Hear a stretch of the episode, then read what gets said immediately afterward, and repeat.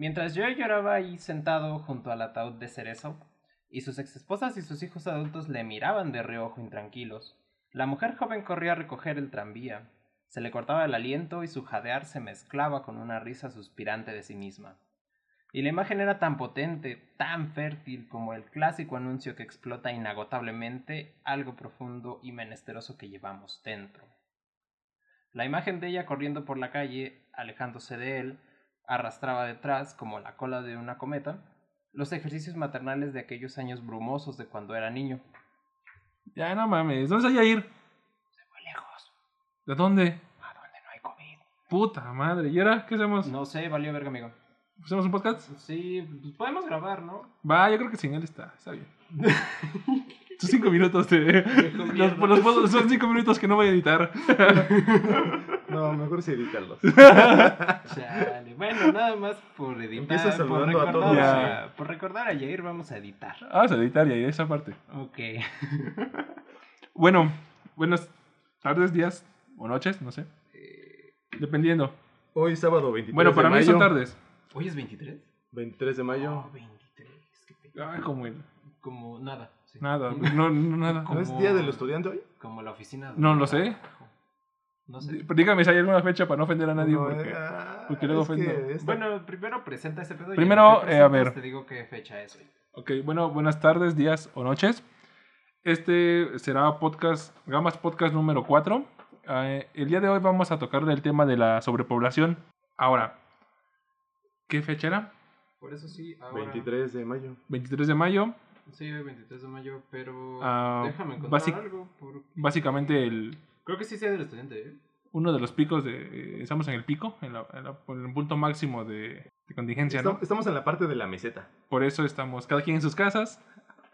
El papito se fue y- más lejos. Y el papito, pues, se fue. No, no es que se haya ido así a otro plano, es se fue a, se, se fue a, a otro lado a cuidarse del COVID. O al- Se- en fue un momento con- regresar. Se fue con familia en otro Se fue. estado. Se fue. Ah, se, se fue fue lejos para no irse más lejos. Exacto, Exacto. exacto. El tema de hoy es la sobrepoblación.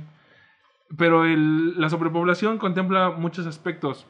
Ahora me preguntaban qué es la sobrepoblación y con qué se compara, con qué se mide o cuándo se puede decir que un lugar está sobrepoblado. Oye, Enten- pero espera, antes de, antes de que me deslumbres con Antes de que eches esta- el choro. Antes de que eches el choro, de que intentes venderme algo como el judío negro que eres. Este... No hay bueno, no sé. sí los hay. ¿Sí? Sí, sí, sí. Mándame una los hay. foto, ¿no? Sí, te, te consigo una. Va. Este... ¿Por qué te interesa este tema? El principal factor que me lleva a tocar este- que nos lleva a tocar este tema es Cintia. Cintia, nuestra amiga Cintia. De hecho, ella es una de las personas que nos escucha y que creo que nos escucha regularmente y que por alguna extraña razón le- se caga de risa con las pendejadas que decimos. En una plática contigo me comentaste que Cintia quería que tocáramos el tema de, de la sobrepoblación. Supongo que le interesa ver qué pendejadas decimos acerca de esto. Sí, creo que sí. No creo que quiera formarse una opinión Crítica, ¿no? crítica al respecto. Ella nada más. quiere- Bueno, que sí era un punto, pero, pero sí es, es esto. Y como es una de las dos personas que nos escuchan en el mundo, aparte de mi mamá y de mi tía, Y que eh, Diosito nos las bendiga. Ajá. Entonces, pues, esto va por ti, Cintia.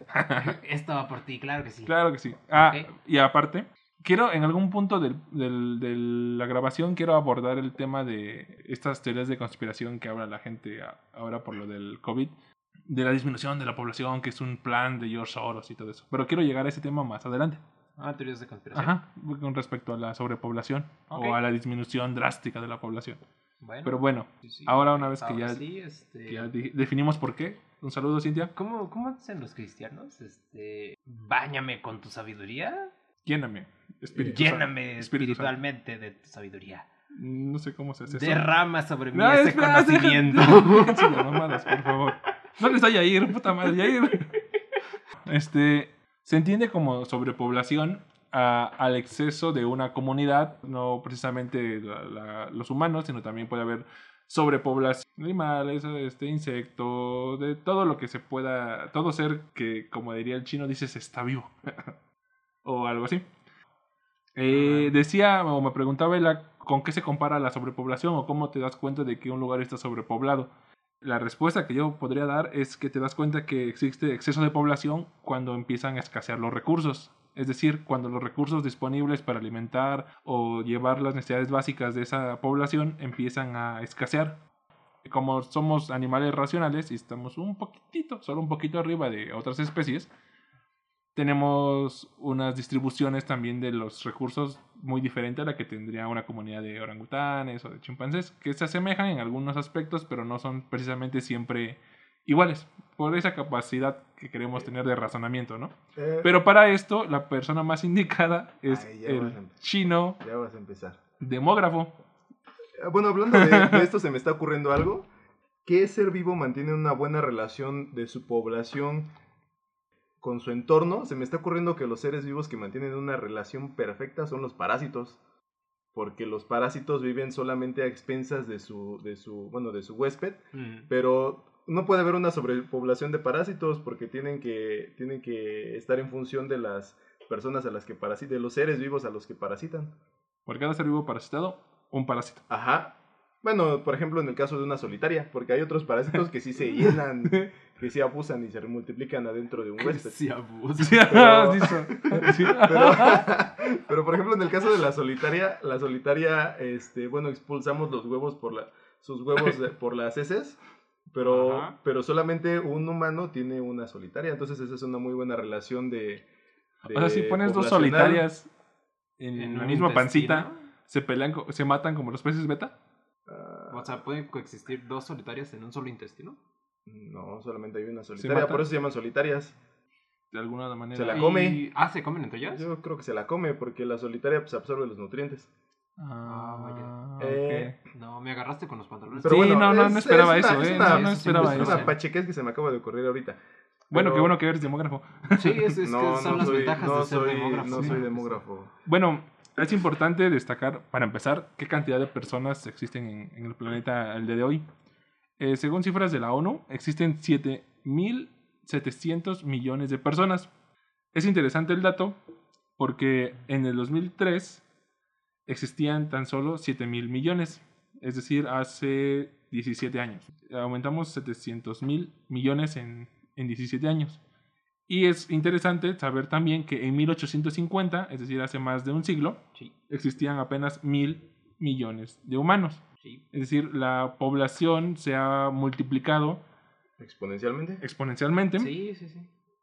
Y como una estadística también importante, se dice que nacen 27 niños en el mundo por segundo. Verga. Es decir, si pensaban que Catepec tenía hijos a lo pendejo, si lo ponemos en términos mundiales, No has visto a los chinos. en, este- en lo que dure este podcast, pues vamos a tener pues, Va a haber 27 personitas más por cada segundo. por cada segundo que pase, por cada pendejada que diga, ahí ¿Sabes van. qué, ¿Sabes qué podemos Como palomitas. Eh, como palomitas. ¿Sabes qué podemos hacer? Al final del podcast vemos cuánto duró. Multiplicamos esos minutos por segundos, segundos. segundos. Ah, por minutos por segundos. segundos. Ajá. Ajá, y después multiplicamos esa cantidad de segundos por 27 para saber cuántos morritos hay o cuántos morritos nacieron en lo que nosotros decíamos idioteces. Así es. Estos son datos, bueno, del 2016. Pero este es el principal punto. Pero ¿en qué momento se vuelve la sobrepoblación? ¿O en qué momento se empieza a definir como sobrepoblación? Porque estás de acuerdo que si tuviéramos recursos infinitos, no habría pedo. Podríamos tener un... Podríamos ten- tener muchas personas porque habría un chingo de alimento y un chingo de... Y espacio. y espacio, y espacio suficiente para poder darles. Porque aquí hablamos de darles a cada persona, a cada individuo una vida digna. Porque no es lo mismo nacer y Vivir tener y- que- que vivir, sobrevivir. vivir que sobrevivir. Es decir, tener una vida digna con lo básico que necesita un ser humano para poder desarrollarse. Y ya un poco más poéticos, pues llegar a alcanzar cierto nivel de felicidad o la felicidad o como ustedes quieran verlo. Sí, creo que de esos tengo algo, bueno, estuve leyendo algo chistoso porque tú dijiste ahorita que, o sea, se puede hablar de sobrepoblación a partir de que los recursos escasean, ¿no? Y a partir de que, bueno, de que sería necesario, digamos, que los recursos fueran infinitos y también el espacio fuera infinito para que no surgiera la sobrepoblación. En, una, en algo así, Digamos, no teóricamente, ¿no? No habría pedo. Teóricamente sí, y eso creo que lo demostró alguna vez un experimento de un güey que se llama John B. Calhoun, que el experimento está en YouTube. A lo largo de la humanidad al, al humano le gusta experimentar con ratones. Entonces este güey experimentó con ratones, metió cierta población de ratones en una caja, bastante grande la caja, que estaba estimado que esa caja tenía capacidad para 3.000 ratones. Entonces, obviamente no metió los 3.000 de putazo, o sea, metió una pequeña población para que ellos se fueran reproduciendo. Y la, la idea de ese experimento era ver qué es lo que le pasa a una población ratonil cuando, sí, cuando tú les das todo, les das comida, alimento, pero el espacio es limitado, el espacio es, eh, permanece constante. Ah, ya. O sea, todo el tiempo tenían comida, todo el tiempo tenían agua, pero la caja siempre fue la misma, Ajá. ¿no? El espacio nunca varió, Sí, sí. ¿ok?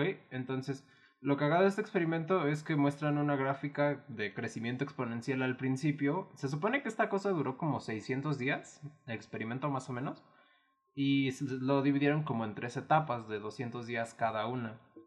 Entonces, los primeros 200 días, la curva de crecimiento de la población es- ratonesca era exponencial.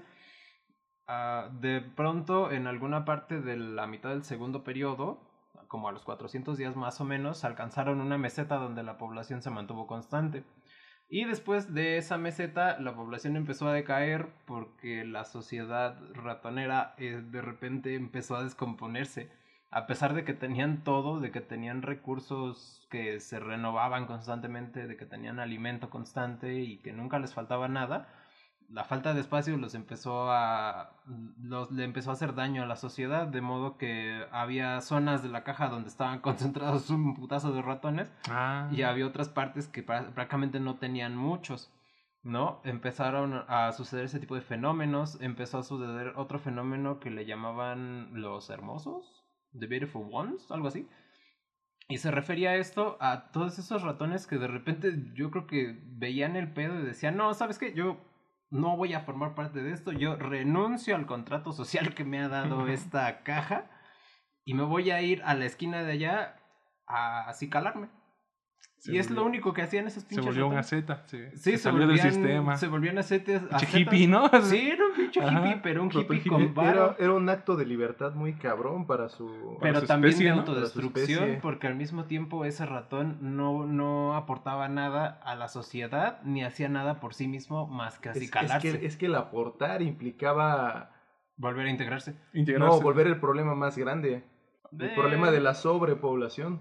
No, porque puedes aportar con otra cosa que no sea el hijo. Pero Es que no, o sea, los hijos no, no, no son una Sí, aportación. no, no, no, no, no. O sea, sí, Pero bueno, puede estamos, llegar estamos abordando pero- ese experimento desde nuestro punto de vista antropológico, ¿no? Sí, de- desde, el chile no es antropólogo, desde el punto de vista del chino antropólogo, claro que sí. No, desde el punto de vista de que ver las cosas como los humanos los vemos. Sí, sí, y está cagado lo que menciona el, el morenazo de fuego, porque, o sea, estos güeyes, estos ratones, pues tenían eh, alimento, tenían recursos que nunca se acababan, ¿no? Lo único que no varió fue el espacio, y aún Ah. así, esa sociedad se fue a la mierda. Se empezó a descomponer de una manera muy agresiva. Dice que incluso llegaba, llegó a algunas partes del experimento donde los ratones cometían eh, pues, crímenes de ratones. Este, Ratocidio. Ratonocidio. Ratonocidio. Algo así. Se mataban entre ellos, pero no, no, digamos, matar por matar, sino que mataban, canibalizaban. O sea, Pero ¿para qué canibalizaban si tienen recursos ¿por qué?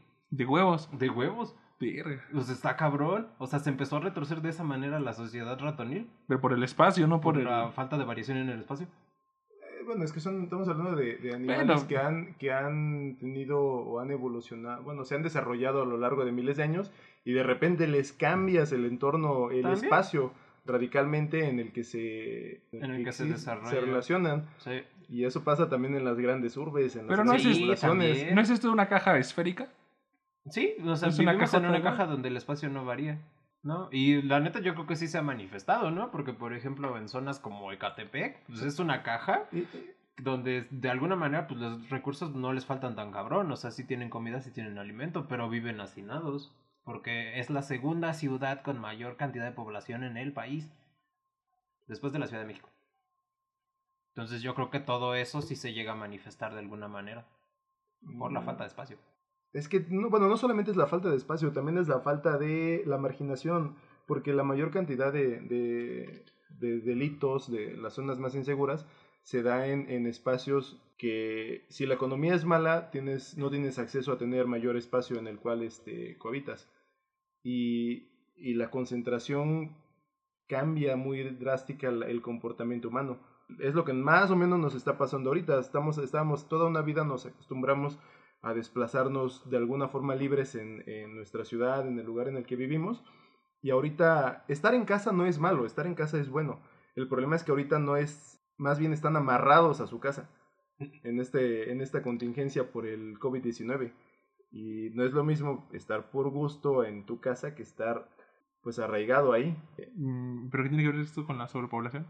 Bueno, mm, ahí me la voy a sacar así, pero, Mm, pero la sí sobre- pero la, la la 4T. sobre- es que cuando hay una sobrepoblación, también hay una Maro- mayor 4T. propagación de las enfermedades. Ajá. O sea, Mm, el- pues el- la forma en la que se propagan, este, por ejemplo, esta, este virus, Ajá. pues responde a la sobrepoblación, al nivel de interacciones que tenemos entre, entre países, entre naciones, o sea, Mm, nivel de, el nivel de contacto social. Mm, No sé, muy mala maroma. Muy mala, muy mala. Sí, muy buena si maroma. fueras gobernador, nadie te hubiera creído. Como un dato inter- bueno, como un dato importante, los principales, los países más poblados en, actualmente son uno, China, que es donde inició la pandemia, como dato curioso, Sí, pero sí. India, los Sí. Estados Unidos, que es donde está, eh, donde está el foco de la pandemia actualmente, Indonesia, Pakistán, Brasil y Nigeria. Brasil también es uno de los países más infectados al día de hoy. Ay, de hecho, Nigeria, por la forma en la que ha ido creciendo su, su población, se espera que vaya creciendo y, y rebase otros países. Ajá. ¿Qué acabas de decir? De hecho, eh, se estima que para el 2050 los, pa- los por continente, los, el continente más poblado va a ser el continente africano y el continente asiático. Sí. Ajá. Va a rebasar. O sea, si ustedes creen que tenemos eh, aquí en la Ciudad de México hijos a lo pendejo, no se compara con los niveles que manejan los asiáticos o los africanos. Como los Que africanos. por otro lado, los africanos tienen un mayor espacio en el cual distribuirse. Pero El menos problema- recursos. Ese, es- ese es Sí, otro. pero- El, el problema es que no hay tanto recurso. No. No. Eh, hablando de recursos, eh, me parece que se, llamaba Robert Malthus. Eh, ¿Han escuchado hablar de la catástrofe malthusiana? Thomas Malthus. Este, No, yo no. No, es. chino antropólogo. Ilústranos al respecto. Es historiador. No. Ay, Sí, es antropólogo. ¿Ah, sí? antropólogo. Ah, ok. Sí, güey. ¿Sabes dónde lo mencionan? ¿Sabes dónde mencionan a Malthus? Eh, en este, Un Mundo Feliz. ¿Ah, ¿Ah, sí? sí? Mm. Debo leerlo otra vez, no me acuerdo. También hay una relación con una ecuación diferencial de que Sí, es de- que de sí eso hizo trata. cosas. de- Hay, Ah, sí hizo varias cosas. Ah, sí. Hay, una proyección. Y era un también, clérigo. Este, Ah, sí, los clérigos. Bueno, sí. el, el punto es que él, él decía que, que para finales del siglo, del siglo XIX, el- la cantidad de población que hay en un, en un país, digo en el mundo, iba a rebasar a la cantidad de alimentos que se podían producir. Sí. De forma que, que la- el incremento de la productividad agrícola se puede acoplar a una función lineal y, la y el crecimiento poblacional es una función exponencial. El detalle es que esto no pasó así, afortunadamente, pero es que hubo, hubo detalles que, que no contempló su, su teoría, como, como epidemias, hablando de- del coronavirus, eh, guerras y el crecimiento, más bien la, la forma en la que evoluciona la, la agricultura. Ah, Hay- las técnicas de Exacto, cultivo, ¿no? hay- hay- también ha habido revoluciones agrícolas. No, y aparte que, por ejemplo, Malthus pensó que el crecimiento poblacional se iba a dar en todos los países de manera igual, ¿no? O Más sea, bien hubo variables ahí que, que colapsaron su teoría. Ajá, o sea, ese güey tomó el crecimiento poblacional general. Ajá, y el crecimiento eh, No. más bien específico, porque el crecimiento poblacional es multifactorial. Sí. Ajá. Sí, pero por ejemplo, no tomó en cuenta que actualmente hay algunas naciones que tienen decrecimiento poblacional. Ajá, es Ah, un sí, importante. como algunos países de Europa. Así Ajá. es. Y hay un problema cuando tienes una, una baja de, de tu población, que mueren más personas de las que nacen, y es que tiendes a acumular más población adulta o Viejo, adulto mayor. ancianos. El problema es que si hay menor cantidad de jóvenes que trabajen, tu economía empieza, empieza a caer Sí. y tienes, por ejemplo, para aquellos, eh, cuando hablamos de, cuando hablamos de las migraciones, hay los que están en contra de las migraciones porque creen que afecta al país, no contemplan que, que, las, mi- que los migrantes vienen a suplir a este, por ejemplo, en los países como creo que son Suiza, Nor- Con- Noruega, con- los países con una... Un decremento de la población. Ajá. Ah. Varios. Cuando un migrante llega a trabajar, por ejemplo, a esos países, tiende a mejorar la economía, la, la- tiende a ser una fuerza, un Laboral, recurso parte de humano, la fuerza, ¿no? ajá, Laboral. fuerza laboral, pero estos no tienen acceso a una jubilación. Ah, tienes Y- todos los beneficios sin dar todas las... Es- las... No, bien- todas las responsabilidades Exacto. sin todos los beneficios. Exactamente, tienes, tienes las responsabilidades de trabajar, acatar las leyes, pagar impuestos de forma indirecta a la mayoría de las veces, pero pagas impuestos, mientras que no tienes el, no tienen los beneficios, por ejemplo, de, de los afores o de, o de una jubilación digna. Y esos beneficios, médico, ¿no? y esos médico. beneficios, ¿quién los absorbe? Pues los que son, los que nacieron en ese país. Ajá, los viejos. Ajá, los viejos, la población los que grande. aportan, ¿no? Exactamente, los que sí tienen derecho a una jubilación. Aunque quiero pensar que esta bala- esto se balancea, se equilibra cuando estos migrantes tienen hijos y sus Mm. hijos sí adquieren esos derechos. Y aquí tocamos un tema de, estamos hablando de que estos migrantes no tienen una posición económica, eh, ¿cómo se dice?, valorada en esos países. Pero entonces tocamos el tema de la condición económica debería o no ser un discriminante para, para que tengan derecho a, a tener hijos. Ah, la que hablábamos, de que si... Bueno, ahorita fuiste más adelante, pero bueno, ahí está bien tocarlo. Sí, como que le saltaste mucho. Ajá, te brincaste un buen. Bueno, lo dejamos más adelante. lo dejamos más De adelante. hecho, me parece bien. Ok. Bueno, la, existe la, el decremento poblacional, ¿no? Ujú. En algunos países. Pero hablando en el conjunto, pues no puedes decrementar una población mundial porque pues todos ah, cohabitamos en el mismo planeta. ¿Sí? ¿De acuerdo? Ah, lo que hablaba era de que hay, hay factores, es multifactorial el crecimiento poblacional, y es que cuando, cuando alcanzan cierto, cierta...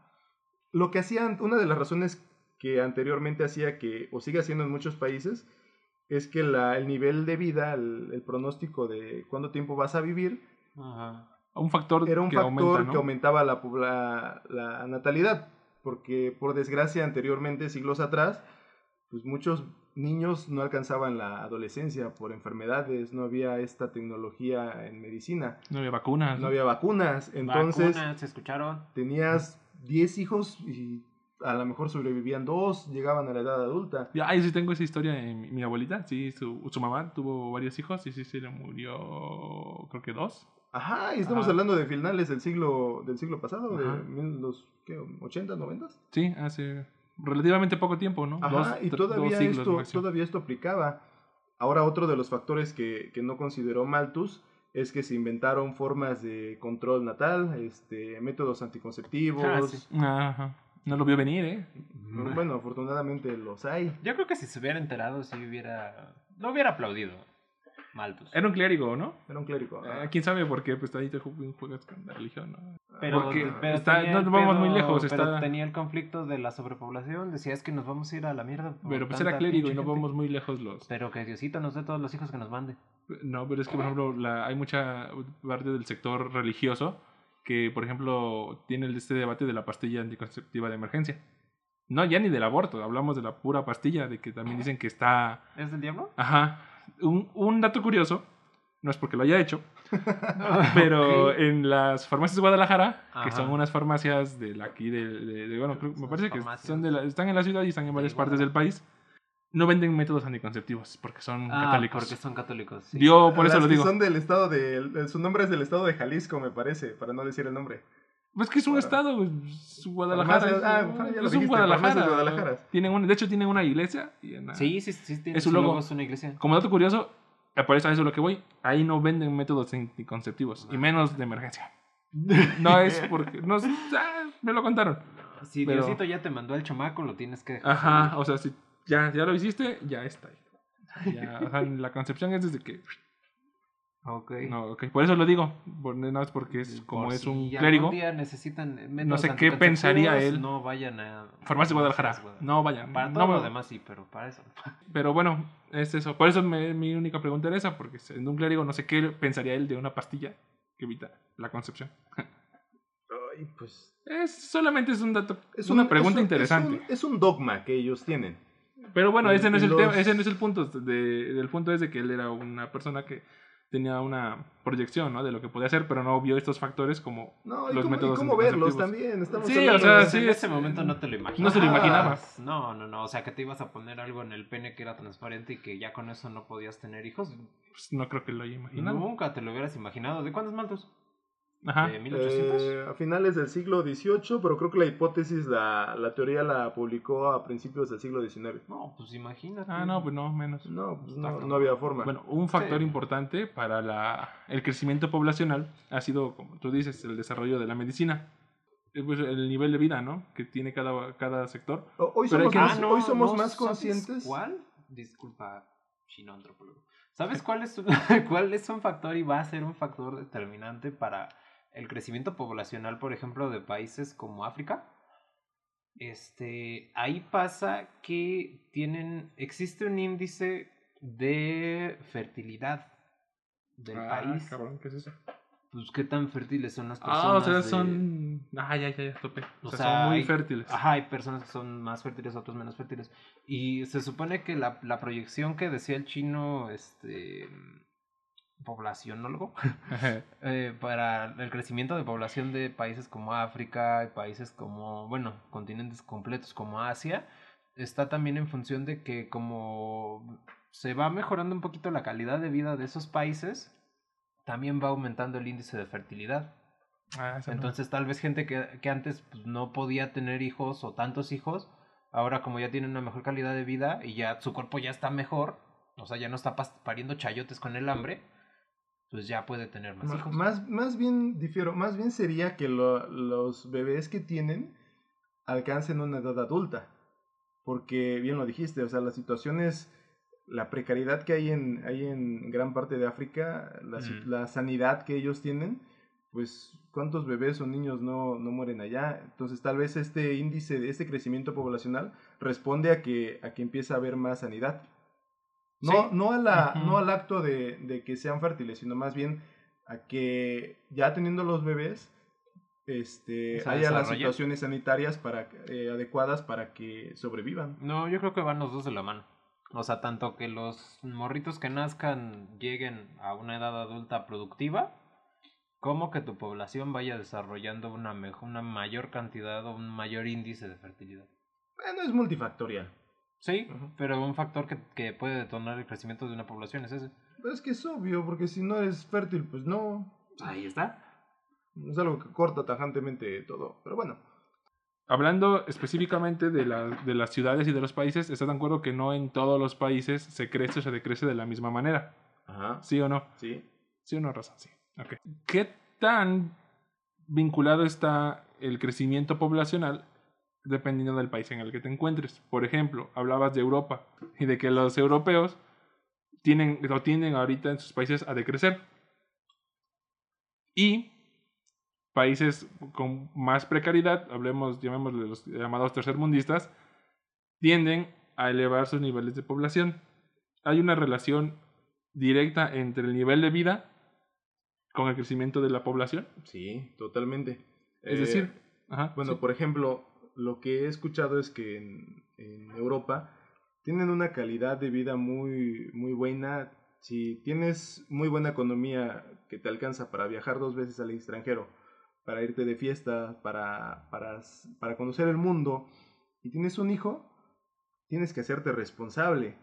Y entonces eso va a limitar tu, tu este, la forma en la que tú te diviertes, la forma en la que tú tú ocupas o en la que ocupas tu tiempo.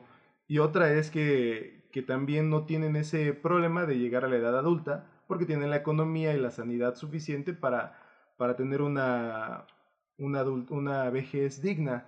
En cambio, no estoy de acuerdo, pero por ejemplo en clases, en, lugares marginados o de, o de pobreza, está esta, esta tendencia que, que creo que ha ido cambiando en el tiempo de tener hijos porque eventualmente ya no van a poder trabajar y no van a tener derecho a una jubilación, acceso a una jubilación este, digna.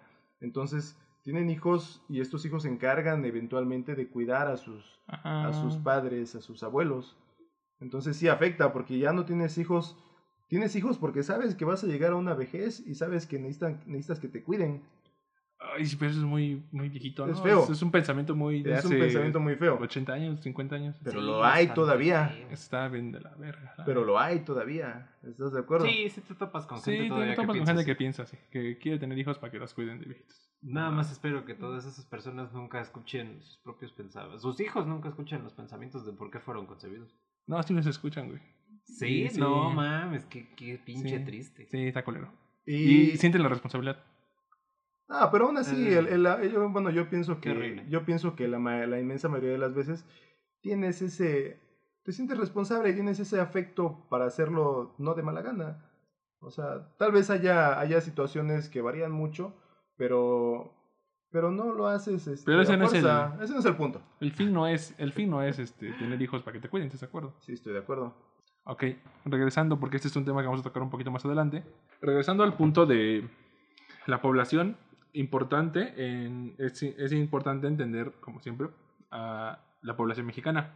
Como dato, es importante saber que obvio, es muy obvio, pero a alguien- no le queda claro que la, la mayor concentración de población en el país se encuentra en la Ciudad de México. Según los censos de 2010, existen aproximadamente 8.851.000 personas viviendo en la Ciudad de México, es decir, están registradas, tienen su domicilio aquí. 8 millones.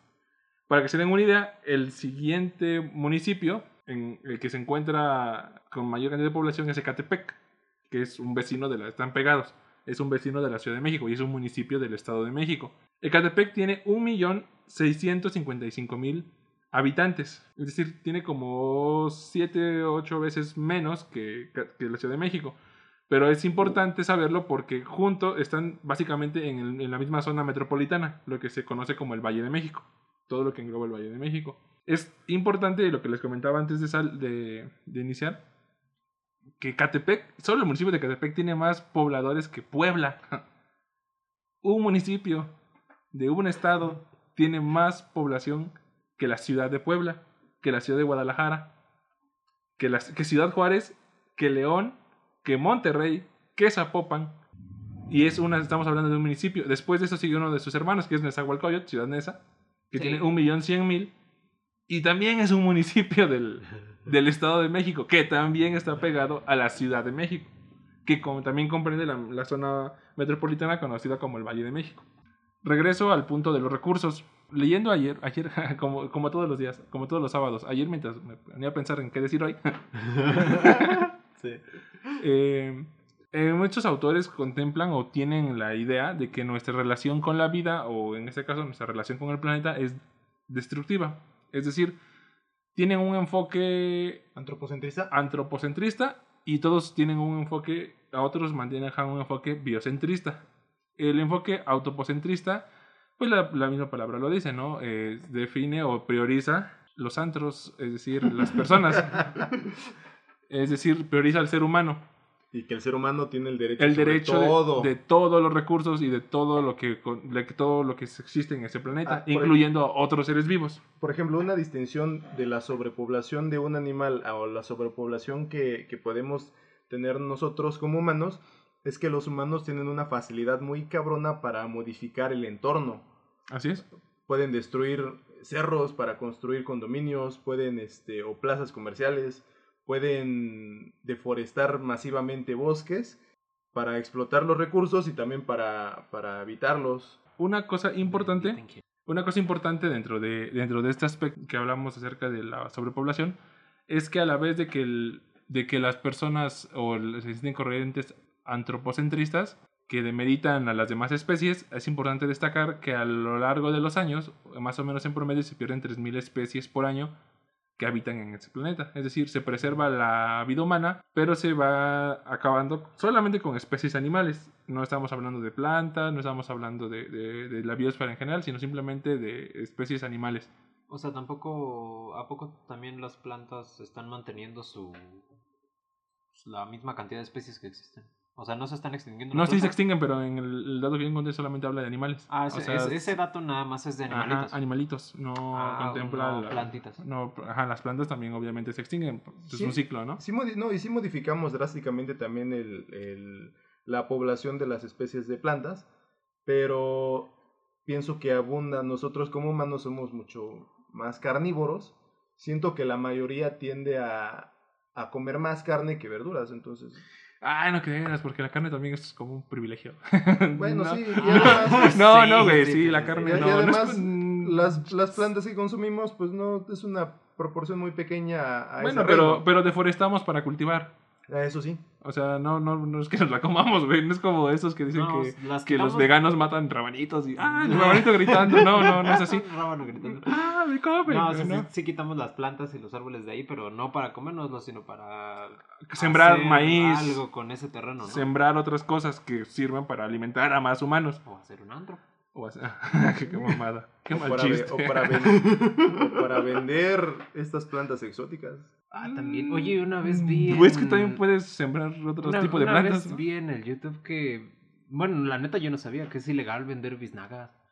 ¿Cuáles son las vinagas? Yo no sé cuáles son los Son, ah, son las estos como cactos, pero que son redonditos. Ah, están bien bonitos. ¿Verdad que sí están bien bonitos? están bien Que son bonitos. chaparritos. y- Sí, una que esfera, son- ¿no? Son una esferita así, Pues venden en todos lados, ¿no? En el, Sí, pero que es ilegal. en el bosque de Chapultepec, eh, visiten, visítenlo y hay unas plantas, hay un- muchas especies de cactus muy bonitas. No sé si, no sé si sean todas las biznagas las que son ilegales, pero, o sea, sí hay ciertas especies que, que no te permiten comercializarlas y que hay mercados clandestinos que te venden ese tipo de plantas. Sí, Tiene sentido, son... Es que tengo entendido que la- son muy caras porque tardan mucho en crecer. Sí. O sea, como que si es un pedo, sí, cultivar, por ejemplo, cactos en general. ¿Es cactus o cactus? Es cactus. Ah. Pero la neta se me hace que suena muy cagado un cactus. Eh, pero, o sea, que es. Eh, también he entendido que es como un mercado muy vigilado por lo, lo mucho que tarda en crecer un cacto así bonito. Ah, no sabía. Yo los Sí, he visto no, en todos lados. ¿no? Son los redonditos. Sí, Sí, pero sabes que están muy bonitos y tiene lógica. Si tardan mucho tiempo en llegar a una etapa de madurez. Dejen de divagar. No, no, sí, continuamos con la Cállate, población. Ajá, sí, ok. ¿Cómo te callas cuando hablas tú y cuando hablas güey? Si no fuera él el que está No, diciendo no. mamá de medio. Ok, oigan, una cosa muy importante de la, Oigo una cosa de muy la, importante. de la sobrepoblación que no se toca y del aumento. No sé si conocen el concepto de huella de carbono. A Bueno, ver, es- Es bueno, la, es, es can- cantidad de gases de efecto invernadero que producen las personas per cápita. Es decir, tú produces una, una huella de carbono, Lo promedias en cierta población. cada uno tiene una de una huella. Eh, a nivel industrial también las industrias van dejando sus huellas. Y una, una- un dato muy interesante del documento que yo leí es que nunca se relaciona el crecimiento poblacional con el calentamiento global. O sea, le mames, atri- ¿no? no, no, lo atribuyen básicamente a las, a las industrias, pero no lo atribuyen a que el humano en sí mismo produce- esas in- esas pro- no, industrias. produ- bueno, controla y aparte, eh, cada uno de nosotros produce una huella de carbón.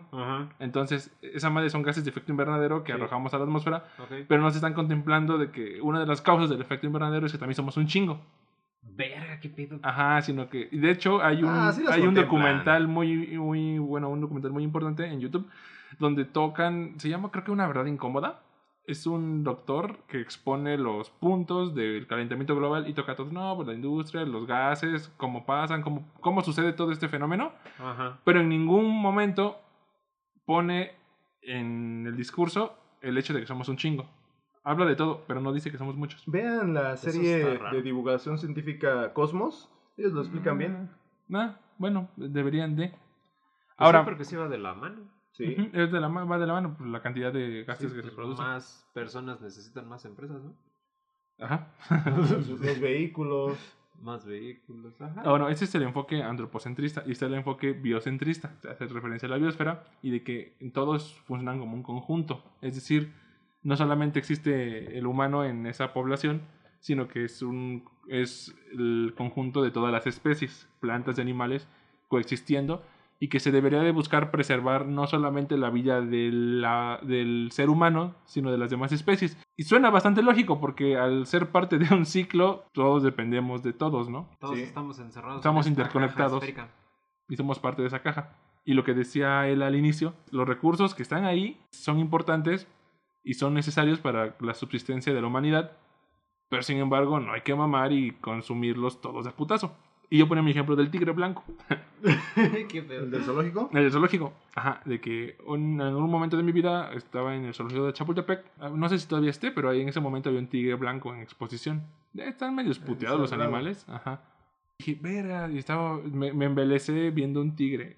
Dije, güey, está, está muy cabrón este, este, este pinche animal y probablemente en mi vida lo vuelva a ver.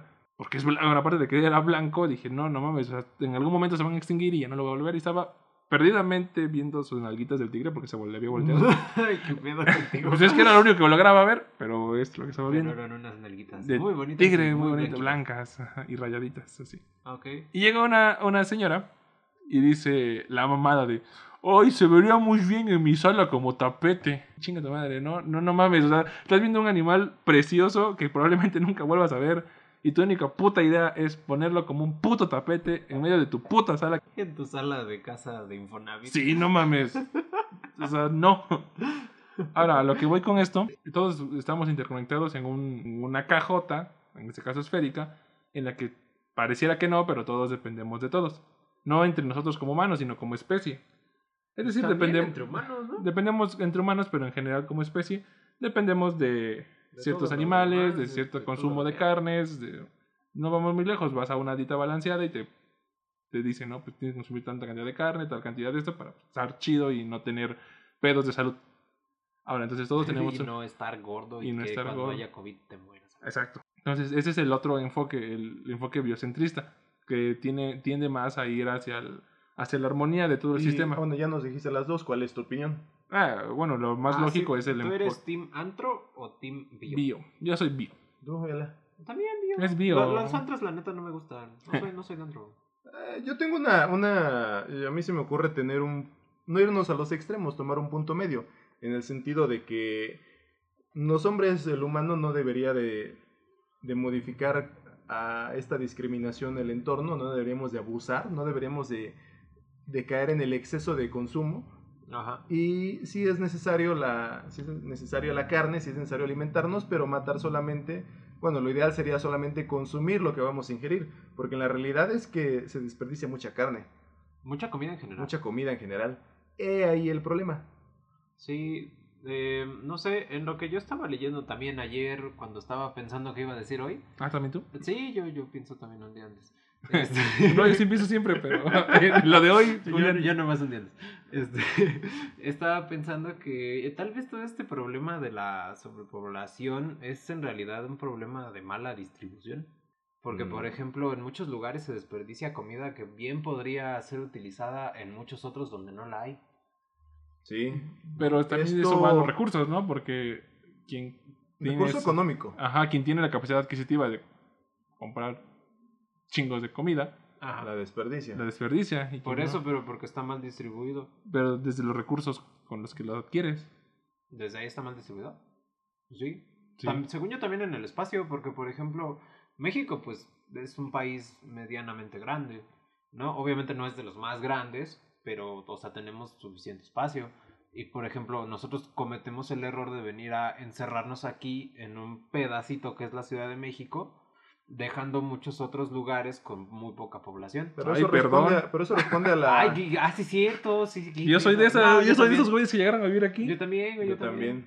Nah, tú eres del estado, güey. Tú eres de aquí. Tú eres de sí, aquí, no, no mames, ya No eres parte cuenta. del problema desde que naciste.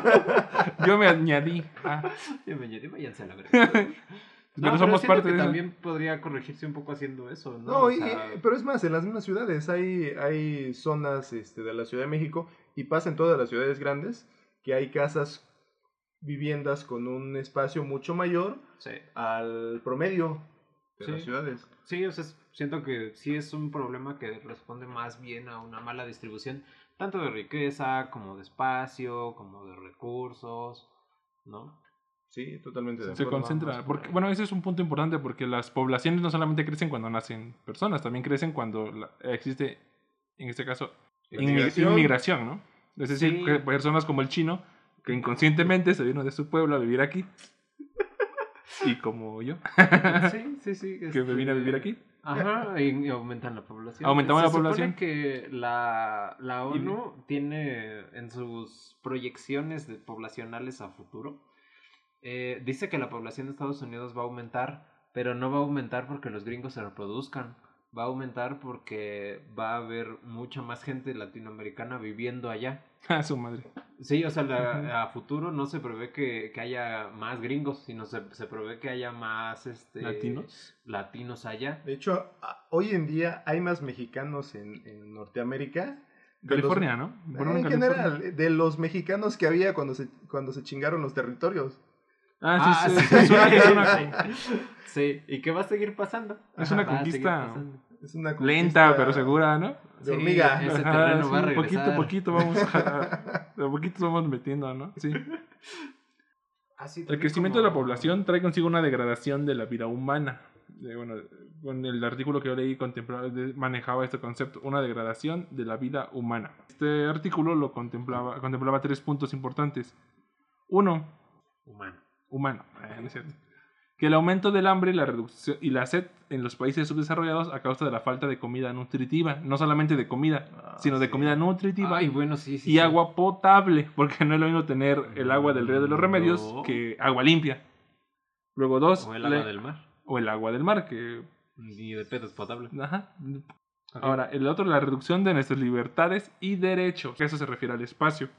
Y el tres, posición de la uniformidad vital, la dificultad creciente de desarrollar una auténtica individualidad con la dedicación a una forma de vida, una vocación o bien conquistar una personalidad que vaya más allá de los parámetros que la sociedad impone e incluso alcanzar un nivel material de vida que permita el florecimiento. Ah, Ese está bueno, Está ¿no? Ese está- ese es el mejor de los tres. Ese está bueno porque la, la personalidad de las personas está estrechamente relacionada con, el, con la sociedad, Con su entorno. con el entorno. Y esta personalidad viene siendo, a ver, se me está ocurriendo, bueno, es una pachequez, a ver. A ver, dale. Conforme vas creciendo y te vas y vas interactuando con tu entorno, sean vecinos, sean tus amigos de la primaria, de la secundaria, tú, tú vas... Las personas nacen, no nacen con un, con un carácter, no nacen con una personalidad. Las personas ciertamente no nacen con un temple. Sí, nacen con Nacen lo que con un temple. temperamento. Con un temperamento. El carácter Temple, se forma a lo largo de la vida y en base de las experiencias Exacto. que, que tiene la persona. ¿Y cómo reaccionas tú ante ellas? Así es. Porque Entonces, reaccionas en base a tu temperamento. ah, no, ah, también en la educación que te dan, Por eso son, es- Ah. la educación es parte de las experiencias. del entorno. Ajá. Ajá, Entonces, naces con un temperamento. Ahora, la relación que tengas con los que te rodean y cómo reacciones, así también lo que, lo que aprendas, va a querer, va, te va a dar un, un- una personalidad más a futuro. Ajá. Entonces, dependiendo de con quiénes, por ejemplo, de, de tus padres o de tus primos, es como si agarraras una, una fichita de, de rompecabezas y te la pusieras en la, en la cara. Después de, tus, de lo que aprendas en la escuela, tomas otra fichita del rompecabezas y te la pones en la cara. Y después las relaciones con, no sé, con el sexo opuesto. Y así hasta que se va formando una máscara. Y esta máscara viene siendo como la suma de tus experiencias con las personas con las que te rodeas, más tu temperamento. Entonces, esta máscara realmente no eres tú. La máscara que tú tienes, tu personalidad, es algo que, que adquieres o que te, te puedes hasta quitar. De ahí la película de la máscara, ¿La de Jim Carrey? la de Jim Carrey, pues este güey sí es literal, porque ese güey se pone la máscara y se transforma, puede, puede act- actúa de una manera totalmente, claro, con superpoderes, pero, pero bueno. Pero lo que voy es que, yo por pensando, ejemplo, Verga, me podría sacar los ojos con esa máscara. como, como la película de, de Chicas Pesadas, Ajá. Esta chica tenía una máscara que creo que venía de Australia y llega y viene a ser parte de las, este, de las, Chicas populares. de ¿no? las chicas populares. Ajá. Entonces, ahí empieza a cambiar y se pone otra máscara, cambia su personalidad, cambia su forma de... de- Mm, sí. Es- Esa sí te la compro más que la de la máscara de Jim Carrey. Sí, pero ¿qué tiene que ver eso con la sobrepoblación? No, tiene que ver con lo que tú dijiste de la ah, sí, personalidad. es que cuando ahora este es un momento de la población, Digamos que es pues, un paréntesis. parecería que se homogeniza, se hace una homogenización Ajá. de toda la población. en- Oye, pero sí se nota, ¿no? Por ejemplo, en los barrios estos donde hay puro chaca, se homogeniza. Se homogeniza. No, no se porque tiene si una- los volteas a ver y, por ejemplo, Todos si son se toman iguales. una foto de grupo, todos se ven iguales. el meme este de todos los chinos son iguales y la foto de los chacas todos así. La foto de los chacas. Hay otra de White güey. ¿A poco? Sí. Sí, de sí, que sí. están este Todos barbones, ¿no? Este barbones, peinaditos, con Güeros, lentes con negros, lentes. güeros con lentes. Y todos son iguales. Sí, y todos Sí, son se iguales, sí parecen. se, sí se nota. Sí, se van. o- Qué bueno, miedo. vas perdiendo una identidad. ¿no? Ya no eres capaz de formarte una identidad propia porque la masa es tan grande que pues te absorbe. Y en este caso te vuelves parte de toda esa masa enorme que se mueve en conjunto, que es la población. Qué bueno que no te veo diario, si no me... Pues es que somos como una versión opuesta de Morenito. Pero cuando caminan se sincronizan. ¿A poco? Sí. ¿Qué puto? Es para entrar en resonancia. Sin razón. Yo tengo un, un punto importante y un, algo, un dato importante de, de este punto de- del antropocentrismo, lo que hablábamos hace rato. Eso viene en la Biblia. Bueno, van a escuchar muchas referencias bíblicas. So- ¿No Sodoma. Sodoma y Gomorra viene en la Mm. Biblia y... so- No, no, es espérate, espérate. Es que no sé si todos los cristianos piensen así. En la Biblia, en el Génesis, es muy sencillo, es bien al inicio. Ok. Al inicio es, crean Ah, todo, que ¿no? Dios creó... Dios Sí, creó ya a las, a los bestias del- del- de la tierra y a los animales del mar y a las plantas para el Ajá. hombre. Ajá. Según la Biblia, y no eso lo inventé yo, ahí viene, leanlo, es al inicio, Que Diosito creó todo, todo, todo, todo eso para el hombre. Entonces, no sé si, yo no, la verdad nunca lo escuché, pero si vas con un cristiano o un católico, pregúntale qué piensa acerca de la preservación de las especies y de la y de lo humano como tal. Si se basan en lo que dice ahí el libro, pues deberían decir, no, pues la verdad las especies están hechas ahí para que consumamos de ellas, ¿no? Pero es que sí lo creen. De hecho, lo No sé, dijimos- yo no, yo no sé, no lo he visto ahorita hasta... No, pero, pero lo dijimos, eso justificaba el esclavismo, la esclavitud. Ah. Que al no Ah, darle... sí, es que los negros Ah, eran sí, otra cierto. Eran no otra dar- especie, no eran humanos y No, fueron hechos, no, no. creados por Dios, pues según ellos, para Esa- servir al humano. Y tenían care- y no tenían alma. Esos humanoides negros no tienen alma, no son, no son, No son humanos. humanos. Entonces Ah, eso justificaba su, su explotación. Sí, sí, Ujú. lo, sí lo creen. Afortunadamente eso ha ido cambiando.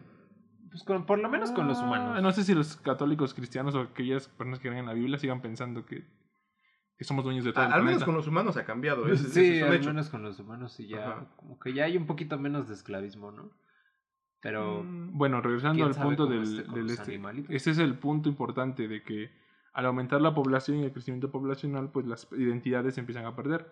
Lo que decía el chino en algún momento de que salir de tu entorno, y si es cierto, eh, a veces es muy complicado, porque si vives inmerso en él y no sé, eres un chaca que va con sus compas, los Kevins, a- con sus motonetas a robar, y si no, y si no van los que, y si no vas con los Kevins, Kevin. saludos Kevin, y si no vas con los Kevins, te- no te bajan de puto o no te bajan de cobarde, muy probablemente tus instintos más primarios te hagan decir, bueno, pues voy. Y esas presiones sociales te van a hacer, te van a hacer, te van a acabar convirtiendo en un Kevin más. Es, es lo que decía, te, te empiezas a formar una máscara. Es complicado porque, pues sí se puede salir de ese entorno, pero hablando desde mi punto de vista, pues no sería muy propio, porque yo no he salido de ese entorno, porque nunca he estado inmerso en él, pero alguien que haya estado inmerso probablemente puede decir, no, pues sí se puede salir, pero sí está bien perro. Por eso, ¿has escuchado, ¿han escuchado la, la frase de romper es el cascarón? Eh, como el... No. Bueno, yo, yo lo interpreto, un- bueno, una de las interpretaciones que se me ocurre es que cuando te conoces a fondo, cuando sabes quién eres realmente y te das cuenta que, que tu personalidad es una máscara, entonces tú, tú rompes o te quitas el cascarón, te quitas esa máscara y eres, y eres quien, este, quien eres realmente, no, quien, no lo que la sociedad o el entorno te hizo ser. Eres libre. Prosigamos. Ah. Pero ese tú, Eh. ese tú es, es a priori, es decir, ¿está ahí desde antes? ¿O cómo salió ese tú? es que esto está complicado, ¿no? Es complicado, sí es complicado. Eh, otro podcast. ¿Dónde estaba? ¿Dónde estuvo todo Ah, ese tiempo? Por ejemplo, hablando de la población y del, del crecimiento respecto a su espacio, Hitler creía que en su libro de Mi lucha. Este güey siempre con Hitler. Ah, es que me acordé de. Bueno, normalmente nos, ¿Del escu- morrito nos escucho en podcast? el podcast. No, él dijo que por qué Polonia. ¿Quién? Tú dijiste que por qué siempre a Polonia. Ajá. Ah, bueno, Hitler decía que, que los países que tienen una gran extensión territorial Ajá. eventualmente iban a convertirse en potencias. En su libro dice de Estados Unidos, habla de Rusia y, y es cierto, eventualmente ese, ese espacio Mm. Él dice que, que los alemanes deben de tener el derecho a tener un espacio digno en el cual vivir y en el cual crecer económicamente y que su familia tenga un espacio también digno, no de que estén todos confinados en un espacio muy pequeño. Ajá. Y eso justificó sus invasiones. O sea, quería conseguir más espacio para Alemania. Ajá. Ah, ok. Claro, sesgo de confirmación, pero, pero sí, eso lo justificaba para él. Verga. Pues suena sensato decir que los países con más territorio sí pueden crecer un poquito más, ¿no? Porque sí pueden crecer, tienen Porque más tienen territorio. un lugar para tienes- crecer. Tienes lugar y tienes recursos. Claro, Y también- si no tienes recursos, pues tienes espacio para dónde ponerlos. Claro, Ajá. también eh, eh, O sea, es más probable que si tienes más espacio tengas más recursos naturales que explotar. no Sí. siempre, porque pues, Eh, es tiene un chingo de desierto, un chingo de tundra. Por eso digo es más probable. Ah, muchos países de, de África pues les pasa eso, que tienen un chingo de espacio. Pues, pues, todo Pinche llano- árido. llano y llama, Hay, países de África que tienen, que tienen mucho uranio. Ah, bueno.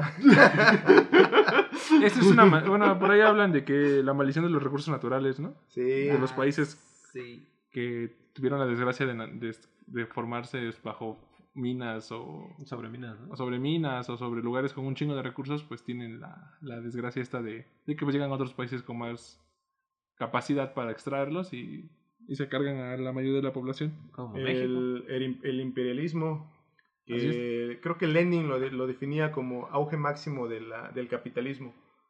Está el imperio. ujú. del imperio. Eh, por ejemplo, hay una película, creo que se llama Diamante de Sangre. Ah, la que te digo, ajá, Ajá. sí, ah, toca ese punto. También hay algunos economistas que dicen que, que la maldición de, por ejemplo, de muchos países petroleros es que basan su economía en el petróleo y como el petróleo es algo que, que varía, que fluctúa, pues tienen colapsos económicos. Me suena. Me suena, espero no pase, pero No, espero que no. Y que pero- aparte es finito, Ajá, sí. finito.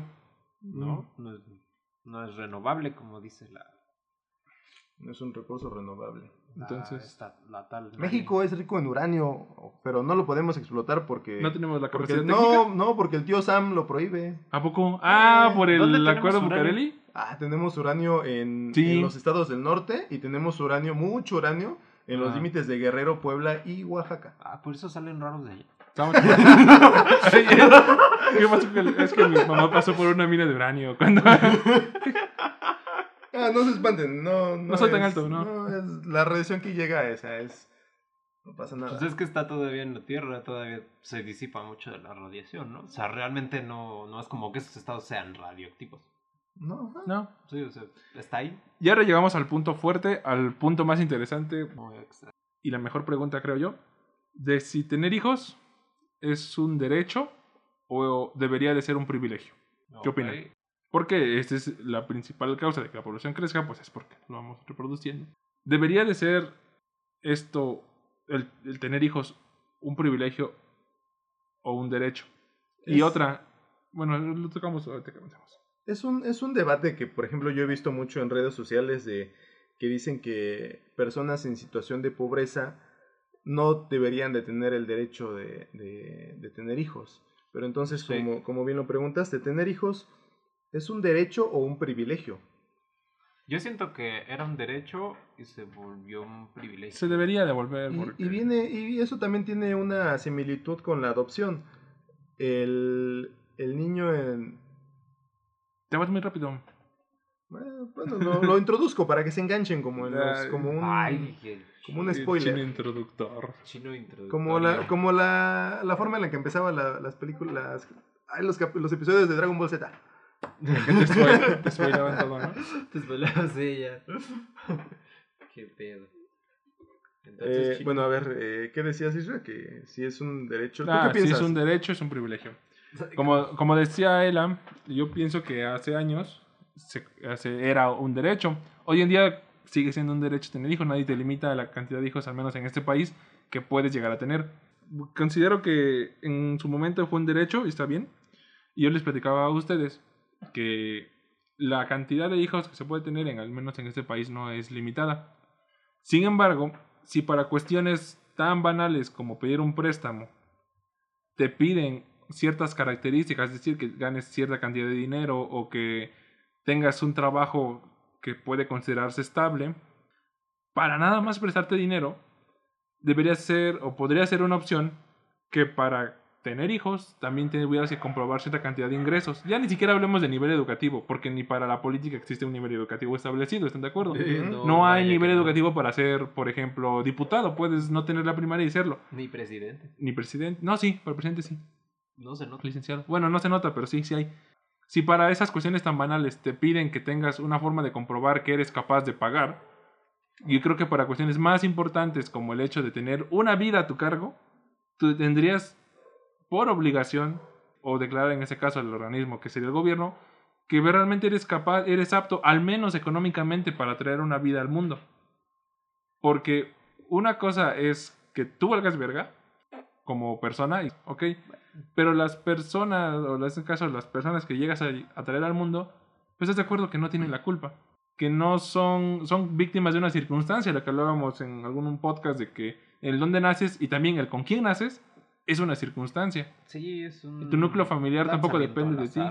Te avientan ahí al azar fun de la máquina de lo que sea que hay allá arriba o en algún lado y pum. Entonces deberías, al menos tú que eres el ser humano consciente y el adulto, en este caso, que no siempre, porque la mayoría de personas que se embarazan no son adultos ni tampoco son responsables, No, tú- tener la capacidad de poder al menos alimentar una vida y darle una vida, ya ni siquiera hablemos de no sobrevivir, sino una vida digna, que es lo que habla el punto el punto 2, el punto 3 que leí ahorita, tener una vida digna para todas las personas. A mi parecer, el tener hijos debe ser más un privilegio y también evitar esa mamada de tener hijos para que me cuiden cuando sea grande, porque es muy pendejo y aparte nada te garantiza que te van a es, cuidar. es muy egoísta. Y aparte nadie te va a garantizar que estos hijos te van a cuidar. No hay nada que te lo asegure. No. No. La mejor opción sería que fuera un privilegio. Algo que te ganas. Algo que a partir de trabajo y de la obtención de ciertos recursos, porque ni siquiera me estoy yendo más a fondo al hecho de la educación. Porque si fuera un poco más drástico, pues, podría decir que el hecho de tener un título universitario no te garantiza que seas una persona brillante, ni un doctorado, ni una maestría. Pero pues sí te da ciertos parámetros a decir, bueno, tal vez este morrito crezca con ciertas educa cierta educación.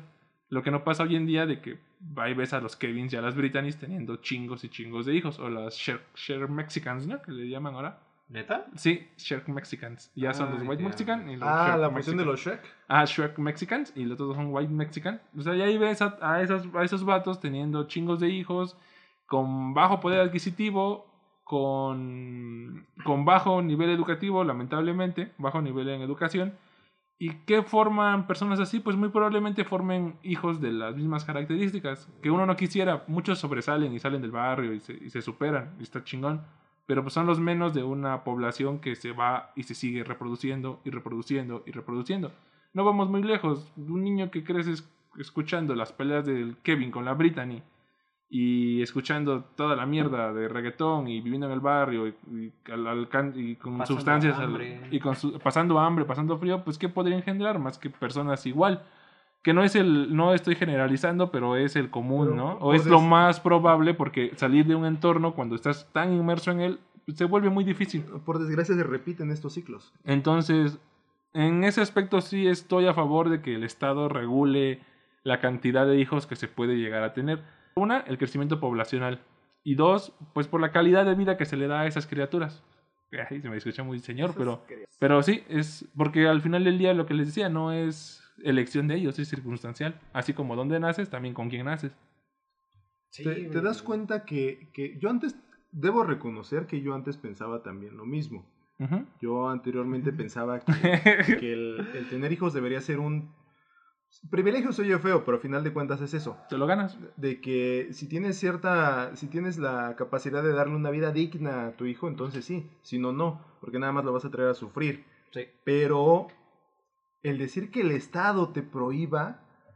te- ¿Ves que qué- es- qué es- organismo te yo va a regular, güey? No, por ejemplo, eh, voy a, a poner un ejemplo que está relacionado. No es el tema central, pero está relacionado.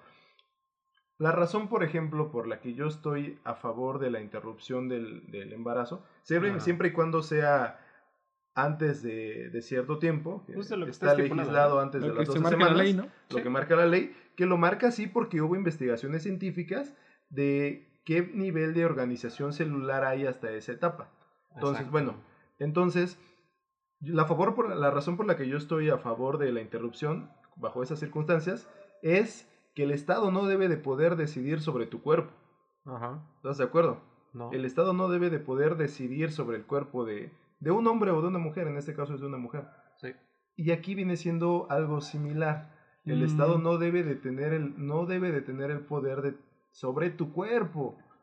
Tal vez podría discutirse en el caso de que tú ya hayas violentado los derechos de otro humano, de otro ciudadano. Pero si alguien no ha... Cuando a los violadores se les propone este, castración química. Ajá, más o menos ahí puede ser discutible. Pero, pero en el caso de alguien que no ha violentado los derechos de otro humano, porque el Estado debería tener el derecho de, de, este, de controlar o de... el poder sobre tu cuerpo, pues. Es que Luis Ra rojo. ¿No era rojito? No, Sí, eso es rojillo, no, no Ah, mames. bueno, y esa es una razón, o sea, hay otra. Yo pienso que no es el nivel económico lo que debe de ser un discriminante. Porque yo he visto niños, yo vengo del estado de Guerrero, he visto niños en- y padres en situaciones de pobreza en las cuales neta los niños son más felices que niños que nacen en cuna de oro. Ajá. Mm, Ay, ¿cómo mides la fe- Estás como el presidente, no, güey. ¿Cómo o sea, mides la felicidad? Me, me estoy enviando una, una Sacas tu felizómetro y. El No, espera. No, es- espera, estoy, estoy tomando un- una, una observación. ¿Cómo notas la felicidad de un niño? La notas en el amor y en la responsabilidad que los padres le dan al niño.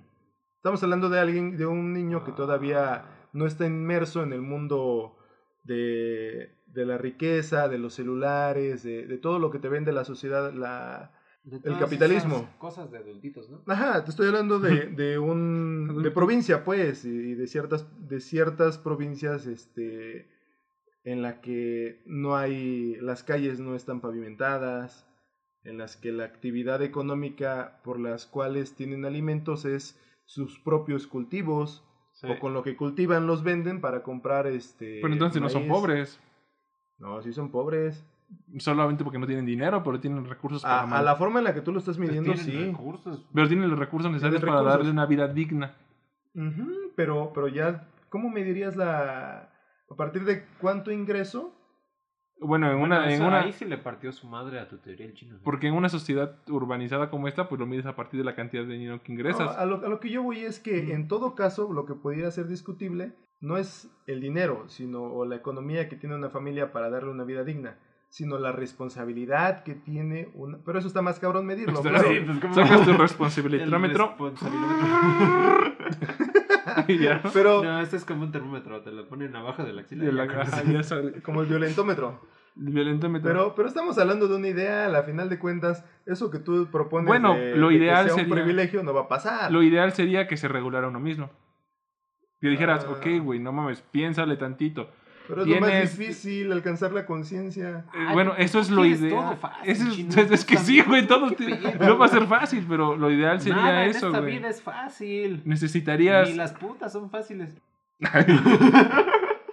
Bueno, Bueno, necesitarías. Escuchen mi, mi punto. I'm listening. Este, a final de cuentas, una, una persona que, por ejemplo, en tu, en tu supuesto no tendría el derecho a, no tendría el privilegio por su situación económica a tener hijos, pero si esta persona es más responsable y le va a dar amor a un niño, pues híjole, eso, eso puede, puede darle incluso una vida más digna, con más carencias, pero más digna, que, que alguien que tenga, que sea rico, clase media, por ejemplo, clase media alta, aspiracional, Ajá. Pero, pero que ni siquiera va a pelar a su hijo, porque sí los hay. Sí. ¿Cuántos, cuántos suicidios también no hay? ¿Cuántos qué? Pues en México también es, es- está Suicidios. muy difundido el chiste del padre que te abandona, ¿no? Que se va por los cigarros. No es un chiste, es una realidad. Ajá. es chiste, pero parece anécdota. Ah, es una anécdota. Ah, Entonces- me pasó. Ah, Ah, es cierto. Sí, no güey. mames, disculpa, güey. Imagínate, güey, Sí. es tan común que, Que haya una un- de cada tres, tres personas, personas. No, no, no, pasa, no, güey. No, güey, no, te vas a ir para atrás. no, te vas a ir para atrás. Es a dos de cada tres personas Verga, verga. Sí que, pasa. están, que están en esta... O sea, yo soy víctima de esa sobrepoblación. de esa sobrepoblación. Yo soy víctima del sistema. Y falta, y falta de. No, no, no mames, no. Bueno, si fuera, si tuviera el papel de víctima, diría, no mames, pues sí, pero no, realmente no. Pero eso es algo que pasa. En- técnicamente sería decir que sí, la falta de calidad de vida me afecta a mí por tanta población. Ah, Pero- pero, por ejemplo- Ay. Pero, pero, por ejemplo, aterrizándolo, eh, debemos, debemos de confesar, no, no, no, no nada más a Israel, yo también.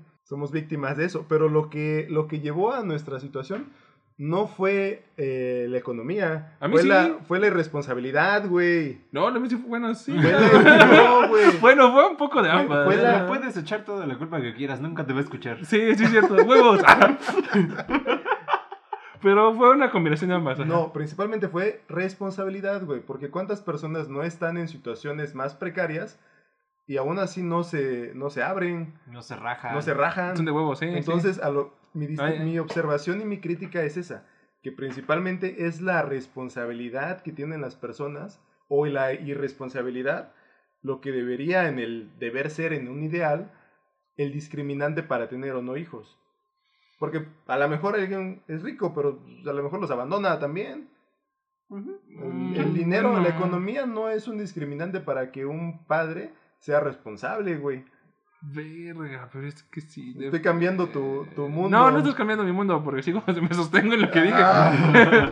Sigue con su discurso nacionalista. necesitas al final recursos, necesitas dinero Y- para mantener una vida, necesitas No, o darle, sea, alimentarla. la- lo ideal sería por lo menos tener eso, ¿no? Ahora, O sea, no necesitas ser millonario, necesitas tener lo mínimo para que digas, ok, güey, no sé, tú percibes un salario de tanto y con esto te alimentas tú y puedes alimentar a otra persona. Y ya. Ni siquiera es para darles ahí- ahí los va- lujos ni... Ahí les va otra, otra, pues no, es- no es pachequez, pero Hitler, Hitler, Sí. Güey, ese No, cada no vez que el pienso chino Cada vez que el chino menciona a Hitler, este, le está pegando una chela. shot algo así. Sí, sí, ¿Hitler? también estoy de Sí. acuerdo. Hitler, Hitler, Hitler, Hitler. Ay, huevo. Bueno, Bueno, peda, güey. El, el punto es, Hitler, hay una parte que dice en su libro, es que él usaba argumentos muy bonitos para endulzar los oídos de los, Ajá. de los alemanes, y no nada más de ellos, y de ahí después metía ideas bien culeras. O sea, por supuesto que no, no apoyo, al contrario. Yo No, ni estoy parece. a favor de la... No, ni Siempre lo pareciera. citas, ¿no? No, no parecía. Ah, bueno, el que lo lo que iba a decir es que Hitler dice que el Estado debe de garantizar el, el que los niños, el que los, los niños tengan derechos suficientes para, para una vida digna. Que el Estado, no que los padres. En este caso, por ejemplo, Ay, no aterrizándolo. sé. Ah, ya sé que vas a decir, ok, ajá, sí, vas a a ver, tener una, una versión, una, un pensamiento white mexican de decir, yo por qué tengo con mis impuestos que pagar No, el- no, no es eso. ¿No? No, No. él no puede pensar así, él piensa de una, un, el mecanismo de, de acción del Israel no es white es black Huevos. Entonces no sería Browsican, ¿no? No no- claro que sí. Browsican no sería tan... Bueno, ahí les, va el, ahí les va el punto. Por ejemplo, si el Estado asumiera, por ejemplo, el, hecho de darles una vida digna a los niños, por ejemplo, ¿cuántos no ves en los semáforos en la Ciudad de México? A madres. Ahora, pues el Estado, le, si el Estado les da el derecho de esa vida digna, por ejemplo, los niños que están en los semáforos, hay que tomar en cuenta que los niños que están en los semáforos están ahí circunstancialmente, o sea, ellos no tuvieron la culpa de nada.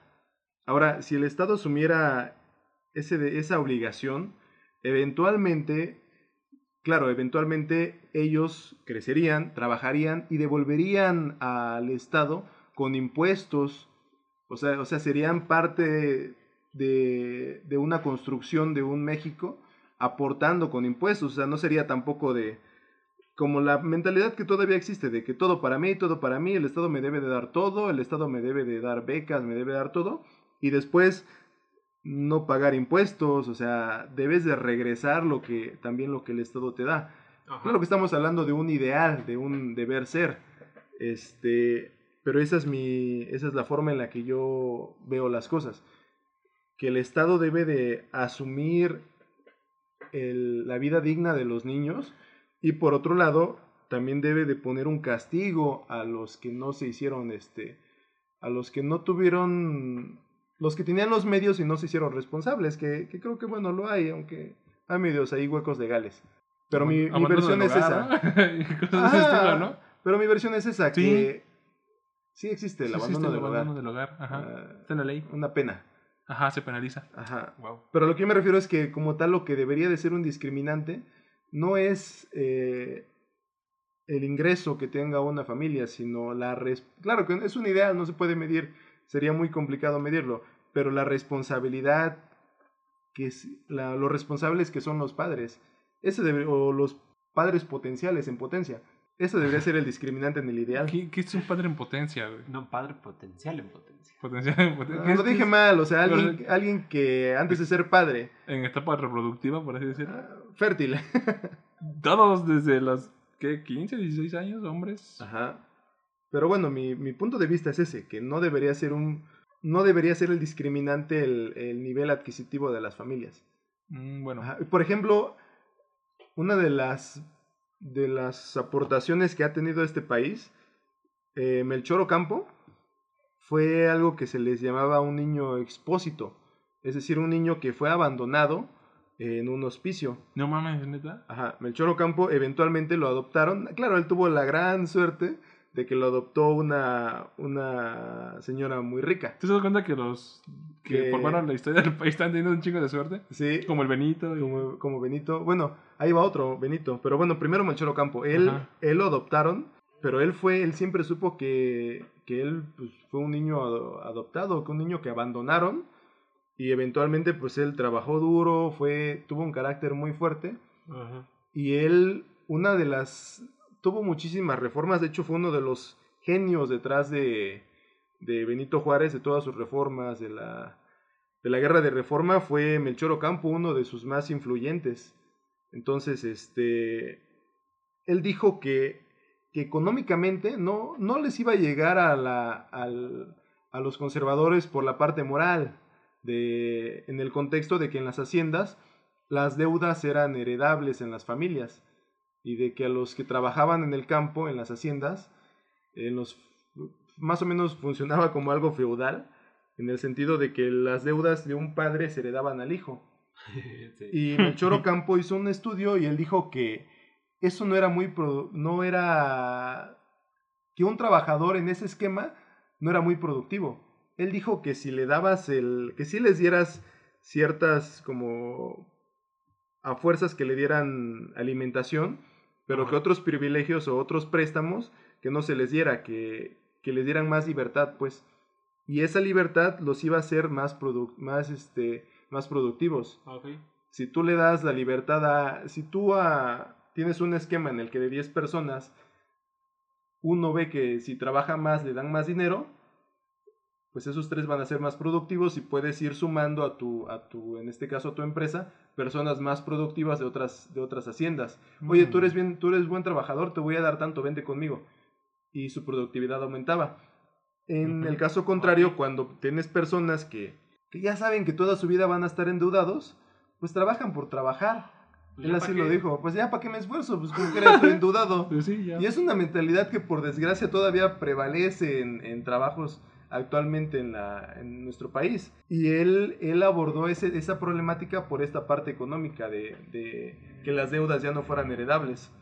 También está la historia de que uno de sus trabajadores, antes solamente podías enterrar a los muertos en, en los panteones que tenían las iglesias, Ok. pero tenías que pagar por ello. Entonces él cuenta la historia Todavía, de que... Todavía no. Pero era la iglesia el que regulaba lo- el dinero, lo que cobraban. Es el municipio. Ajá. Entonces, este, su trabajador fue a pedir eh, que enterraran a su hijo y el padre le dijo, sí, pero tienes que pagar tanto. Oiga, pero no tengo dinero. Entonces, sálalo. y- Sálalo. Sálalo y cuentan que le dije que el padre le dijo, sálalo y trágatelo si no tienes dinero para pagar. Ah, Entonces, una de las principales reformas del gobierno de, de Juárez pues, fue esa, que, que, el es- que la iglesia dejara de tener el control de tantas cosas en, en, el- en los civiles, como los panteones, eh, el registro civil, eh, los panteones Ah. este, públicos.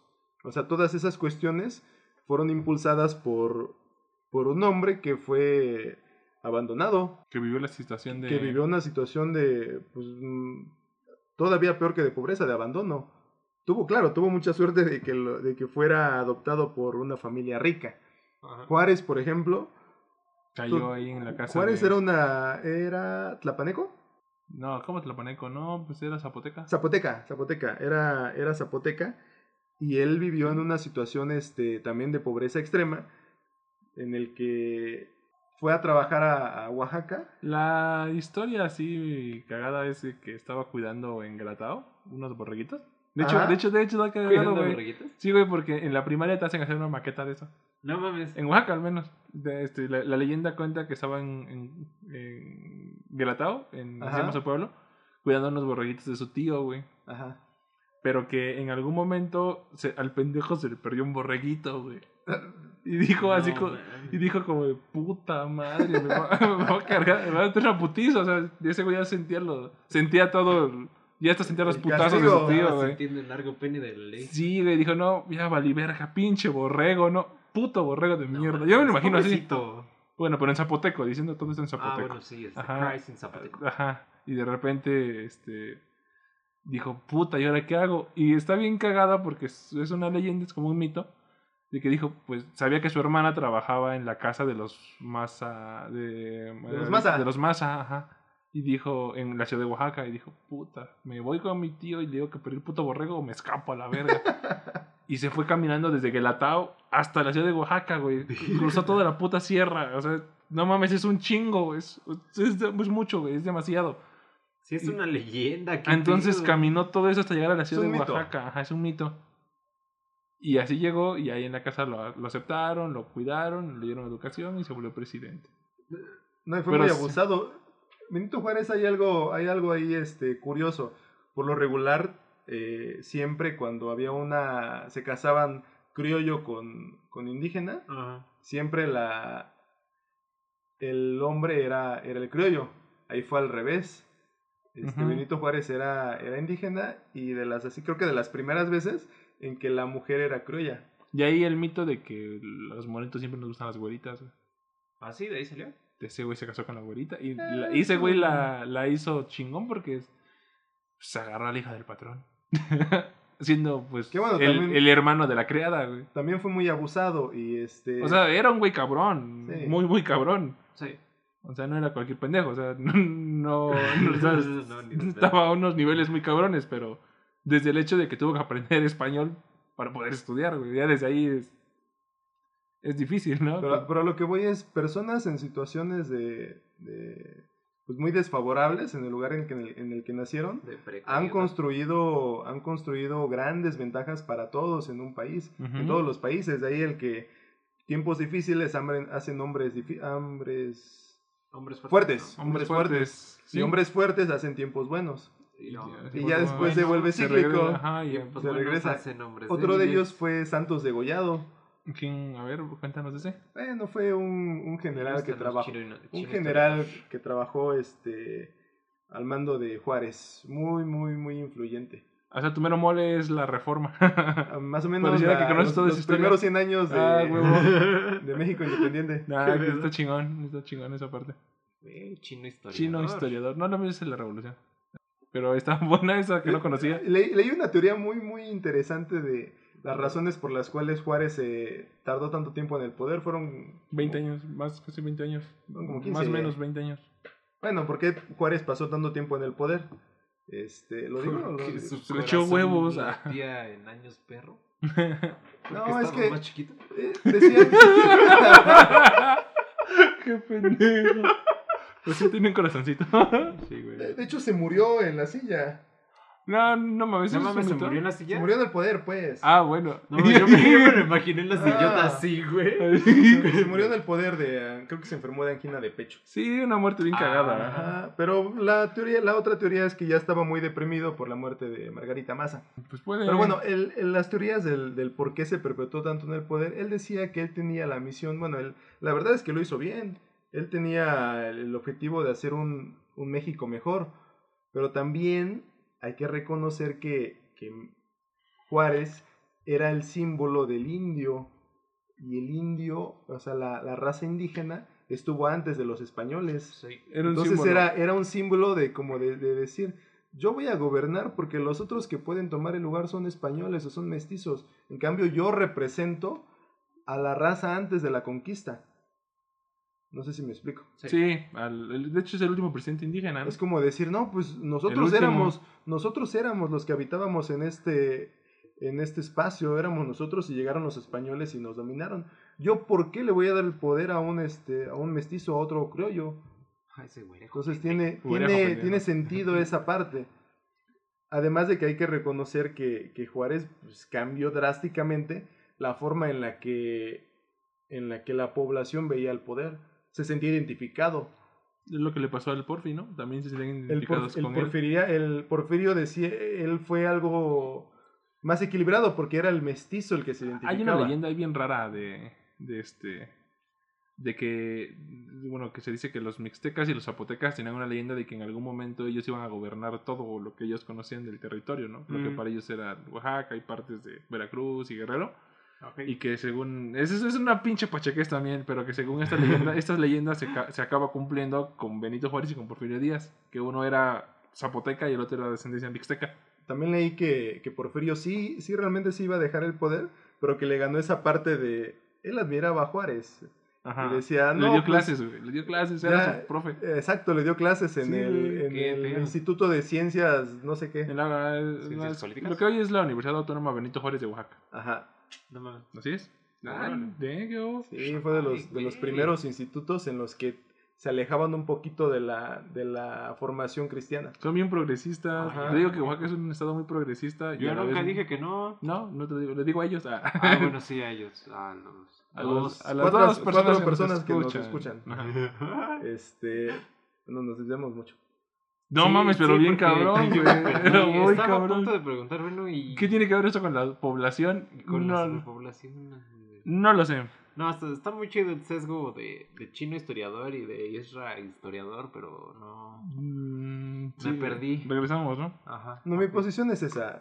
Como tal, no, el, el discriminante no debe ser la economía. El ideal debería ser la responsabilidad que tengan la- las Mm. personas para poder... Pero con mucha responsabilidad, ¿qué haces, güey, si no tienes recursos? Bueno, es que ahí es la suma del Estado. Ah, o sea, que el Estado aporte que tú seas responsable. Entonces, ¿dónde? No, no estás siendo responsable. No, sí, estás haciéndose responsable. Si el, si el Estado aporta, por ejemplo, en, en dar una educación gratuita. Y ¿Lo hace? Este, lo hace, sí.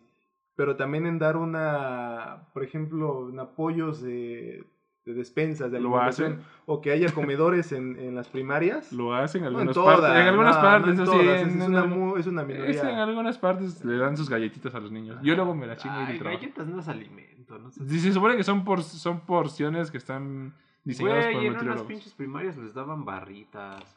De- ni siquiera barritas de las de granola, barritas marinela, güey. Ah, bueno, ya no sé quién administraba esa primaria.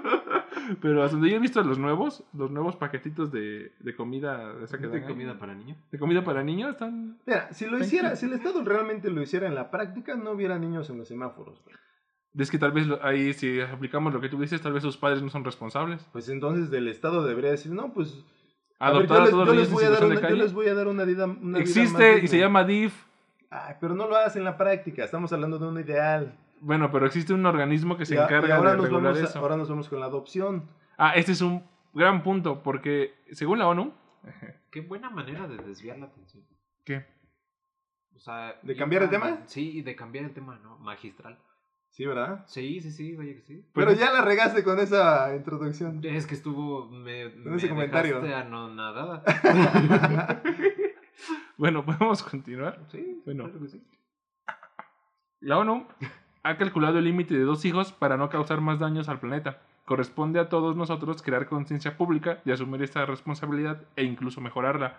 Por ejemplo, trasciende la idea egocéntrica de que los hijos han de ser de propia sangre y buscando las mejores condiciones para que al menos uno de estos dos hijos pueda hacerlo por adopción. Yo les comentaba de que, pues sí, al final del día, aquí lo mencionan con la palabra egocentrismo, ¿no? De que a huevo necesitas que tus hijos sean de tu propia sangre.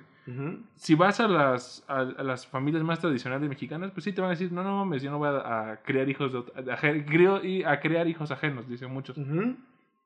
Pero sin embargo es una muy buena opción para disminuir el crecimiento poblacional, para a niños en condición de calle darles una vida digna y ayudar en todos los aspectos. Es un ganar-ganar. Lo único que te impide ahí hacerlo, pues sería lo que aquí menciona, tu ego. Sí, la, lo que la sociedad te dice que debe de ser. o que Te va- debe no te van a bajar de a pendejo, tal vez. Exactamente, no, No te, te bajan van- de, de a pendejo. Por Cuando, creando hijos de alguien cua- más. cuando no, Pero no es así. Cuando no chingues, o sea, realmente yo, yo he conocido este, personas que, que han tenido esa, esa suerte de, de tener un, ¿Padre adoptivo? un padre, ajá, ¿A poco? Qué chido. y, y no manches, o sea, tienen una relación muy, muy cabrona. Porque no me acuerdo en Sí. dónde leí, leí esta, esta frase en la que dos niños están platicando eh, y un niño le dice, un niño es adoptado y el otro no. Y le dice, es que tú, yo soy hijo, yo soy alguien adoptado porque mis padres no me quisieron. Y le contesta, bueno, hay una diferencia. Yo también, yo sí soy, tengo mis padres este, biológicos y tenemos una familia y vivimos más o menos. Pero tú tienes más que yo la absoluta certeza de que si tus padres te tienen Es porque es porque quisieron. te quieren. Sí, porque Y quisieron todos los demás no. Sí. No tienen esa certeza, tienen esa creencia. Y tal vez después los hechos les digan si sí o si no. Pero un niño adoptado, pues, al menos en, en la inmensa mayoría de las veces, pues está con Ah, sus padres porque sus padres lo quieren. Ese, ese es un muy buen punto, ¿sabes por qué? Porque las casas de adopción, o no sé cómo se llamen, sí hacen estudios Sí. para que las personas que van a adoptar sean personas que le puedan dar una vida digna a, ese- a esos niños. Sí. Entonces, Sí, ¿por qué no usar te esos mismos parámetros para determinar quién puede llegar a ser un candidato viable para tener hijos? No, es que es muy complicado, güey. ¿Por qué Volverías no? a- Si no es lo mismo. Pero volveríamos al Pero estas tema. casas lo hacen para darte en adopción niños. Pero es diferente un niño que en el que su entorno cambia drásticamente, o sea, un niño al que crece de- con sus padres y, y tal vez vive en situaciones complicadas, a un niño que, que sabe que ya, o sea, ya, ya, hay un, ya hay ciertos problemas ahí que se pueden o no manifestar y los traes a otra casa a que los lleves a una, a una familia con más problemas, güey. O sea, todavía debes de, de ser... para Todavía Güey, como el morrito de Chucky, ¿no? ¿Cuál? ¿Nunca vieron Chucky? Ay, que ese sí. morrito lo llevaban de casa, bueno, según la historia lo llevaban de casa en casa, ¿no? Y siempre lo iba de la verga. Y siempre le iba de mal. Ajá, o sea, alguien, un niño que, que es adoptado, Andy. tiene que caer en una casa, pues, en una familia más apropiada, más, más responsable, porque ya lleva cierto, ciertos problemas, güey. O sea, no es diferente. El filtro debe de ser mayor. Y es un, muy, buen- es un muy buen parámetro para medir quién puede ser apto para tener hijos y quién no. Bueno, sí, sí, eso sí me queda claro. es un digo, parámetro En el ideal, en el ideal, pero sí, no, el Estado no te va a regular. Yo lo que mencionaba es que al final del día lo ideal sería pues, que tú te regularas a ti mismo y te conocieras y te conocieras tanto, bueno, a ti, tanto eso y también conocerte tus capacidades financieras, la verdad. mm, Es decir, pues bueno, soy, no sé, un ejemplo. Soy un morro de 17 años que no tiene ni para comprar, mm, este, ni para alimentarse él mismo porque no trabaja y vive con sus papás. No voy a hacer la pendejada de ir a tener hijos ahorita. Soy, ya que si soy una persona de, no sé, una edad de 28, 27 años, tengo un buen trabajo, este, tengo un cierto nivel de responsabilidad porque manejo un nivel de responsabilidad en mi trabajo y eso muy probablemente se se traslade a otros campos de mi vida, pues suena más coherente, ¿no? igual, es- estamos hablando del ideal. Es un ideal, Es un pero ideal. sería de, de tú te regularas, que tú dijeras, ok, yo creo que es el momento, tengo los recursos, tengo la madurez, porque es importante, Ajá. la porque no mames, un morro de 15 años que tiene un hijo, que, que- ¿cómo va a criar No. un, un morrito? No, y lo he pues, visto, porque he visto un chingo.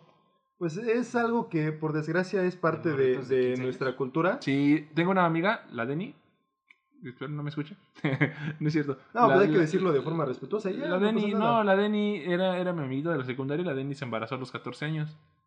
De un güey. De un güey como de, pone tú que 15. y, No y tuvo a su morrito a los 15, ya había cumplido 15. Y luego tuvo otro a los 15.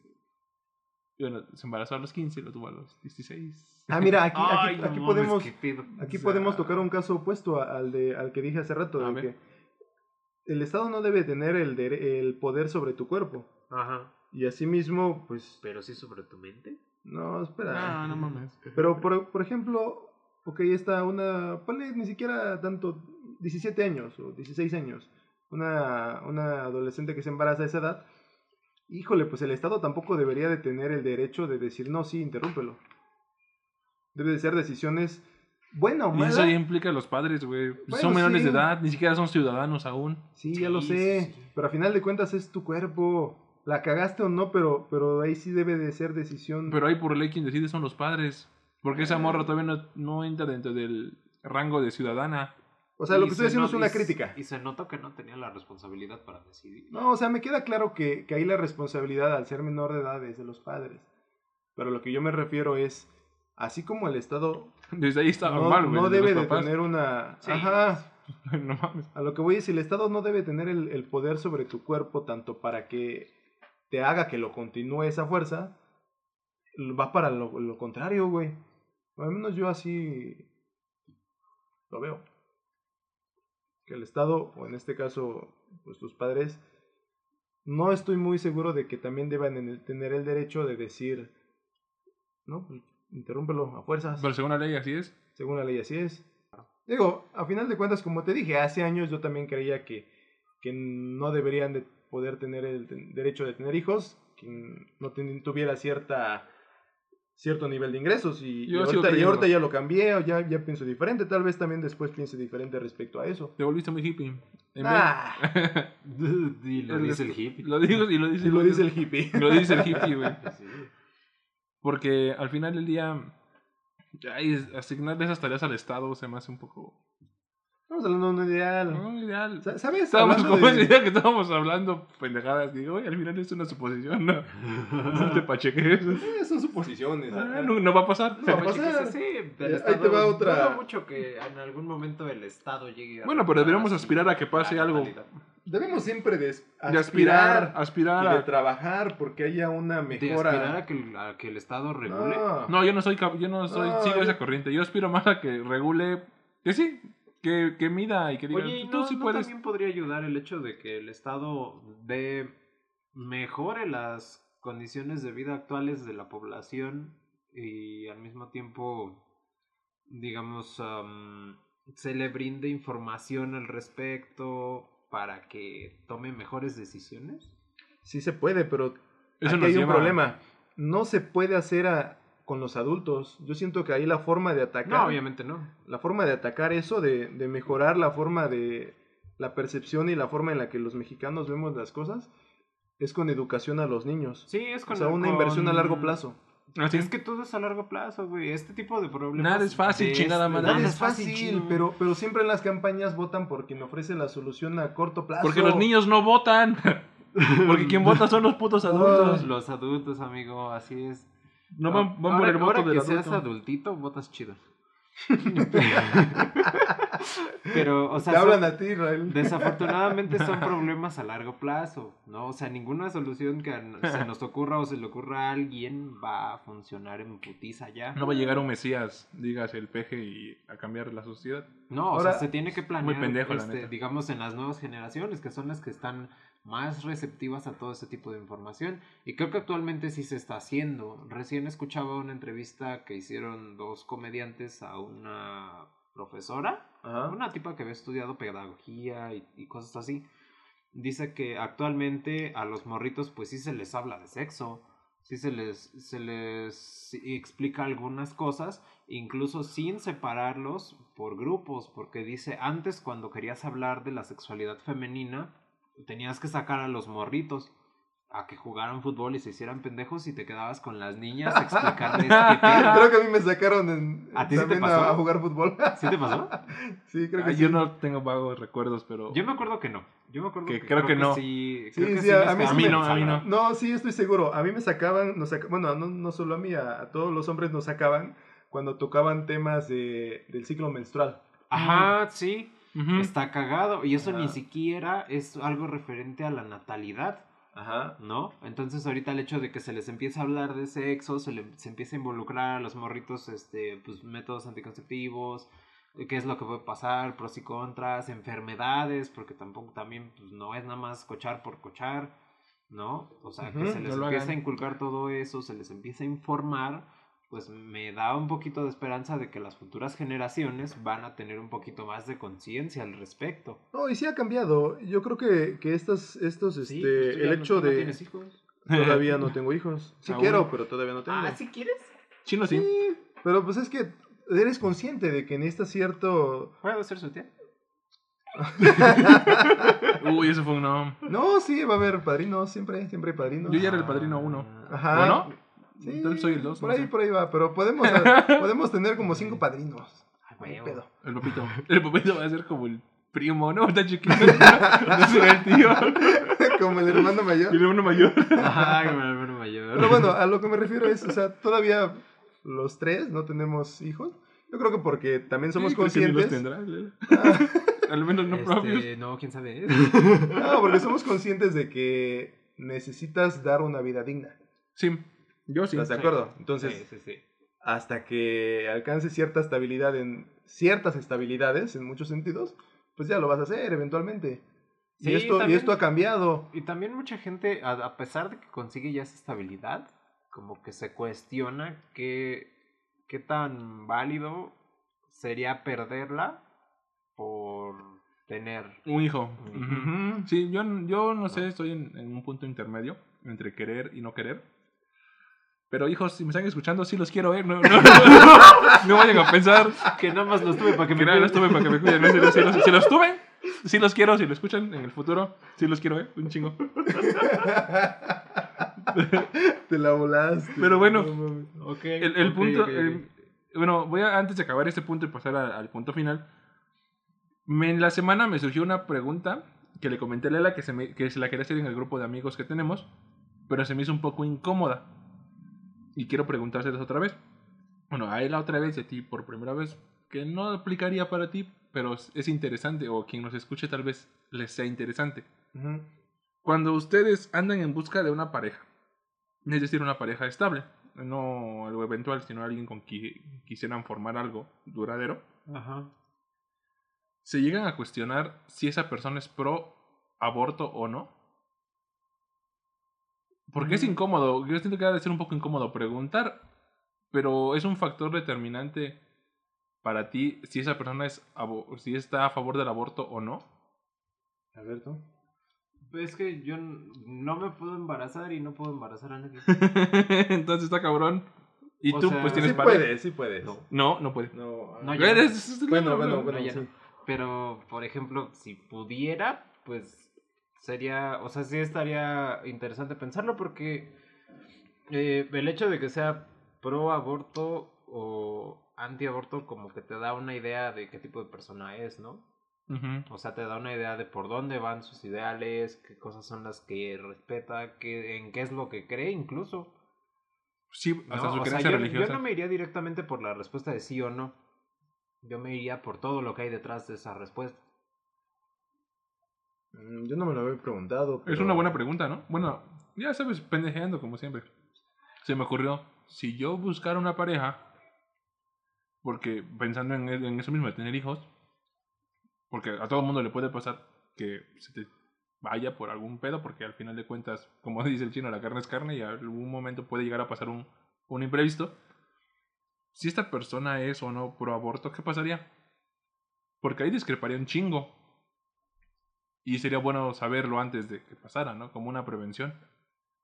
Yo me imagino que, o sea, si ya estás pensando en una, en una pareja estable, no es como que no, no lo sepas. O sea, conforme vaya pasando el tiempo, va a hacer cosas o va a decir cosas que te van a dar una idea de cuál sería su Yo, decisión. yo, yo pienso que, que el hecho de que seas pro o, o no aborto no te define como persona, para empezar. Ajá. Segundo, nunca, nunca sería, por ejemplo, o fue, o nunca ha sido para mí un discriminante el cómo piensen este, respecto a eso.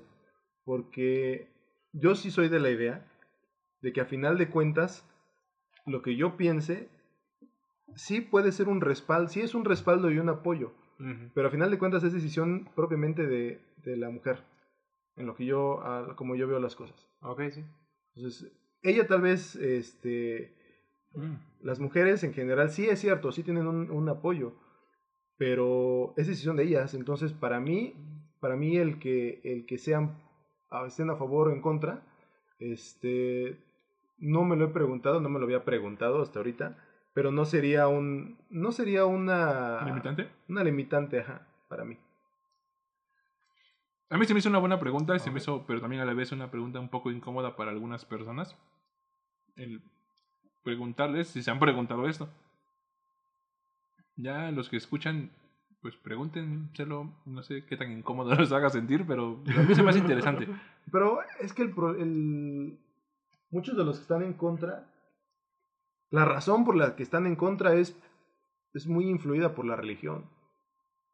Lo que, Sí, lo y que ahí- dice la, esa ahí- respuesta te lleva a un chingo de cosas más. Ajá, es un tema, es un tema propio para un podcast. Ajá, es propio para otro. Pero es una buena. pre- pero como va con respecto al No. control de la población, Creo que eso no va a pasar porque van a caer en un mansplaining horrible. Sí, porque no somos hombres, no somos mujeres. se nos va a salir algo Yo- y yo por vamos eso- a cagar. por eso No, la pregunta fue. que se les salga, o sea, es un tema que a ustedes no les toca. No, por eso la- mi pregunta fue a, mi- a mis amigos y a Ela.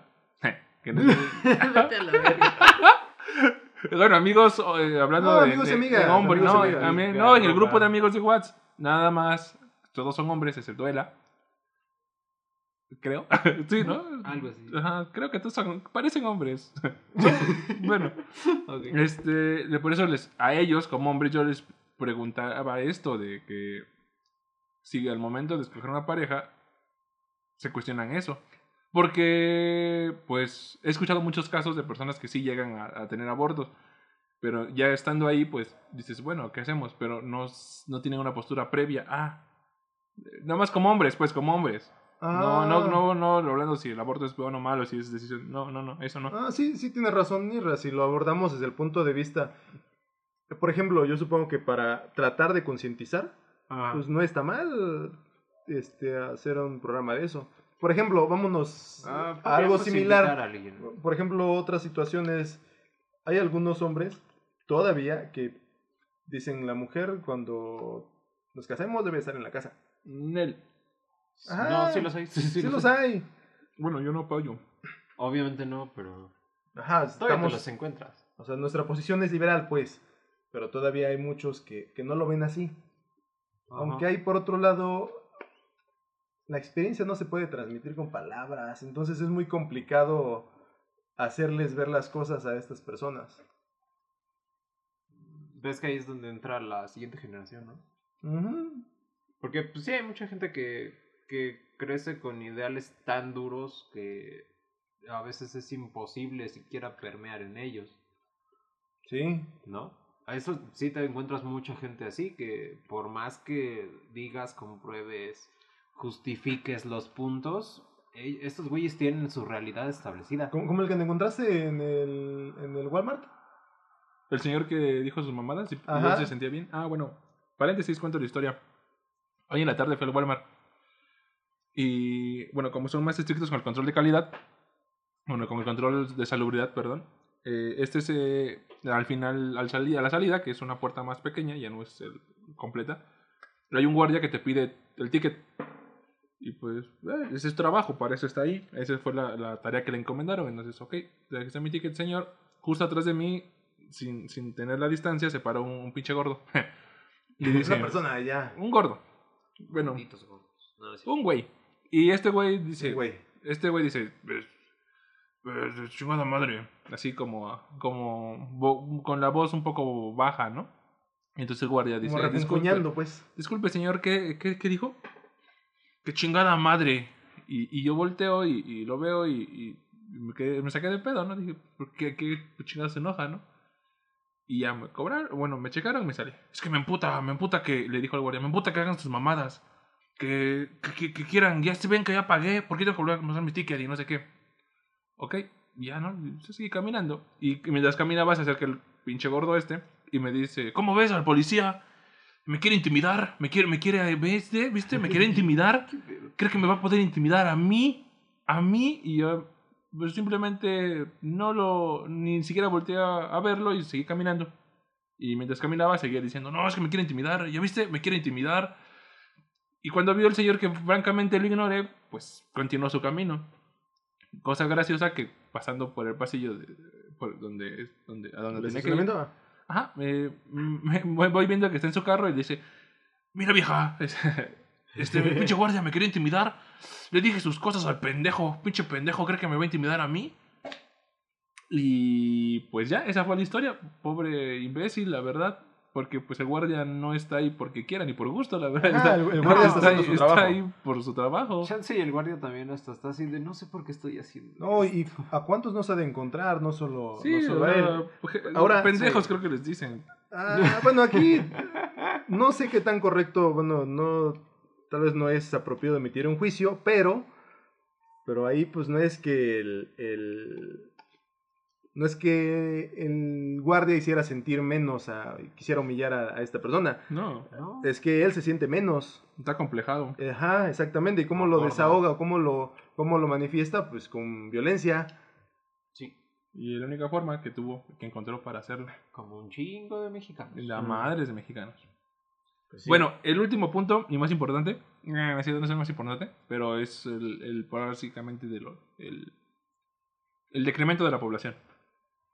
Y eh, lo que quiero llegar con esto es, muchas personas tienen la teoría conspiranoica de que el COVID, lo, bueno, es- voy, a, voy a pachequear un poco, ¿eh? A ver, a ver. De que el COVID fue un invento de George Soros, que la verdad, hasta la fecha eh, lo he escuchado chingos de veces, pero todavía no sé quién es Ay, George yo Soros. tampoco sé quién es. No sé quién- Afortunadamente. perdón, perdón, pero no sé quién es George George Soros o Soros, no sé cuál. Soros.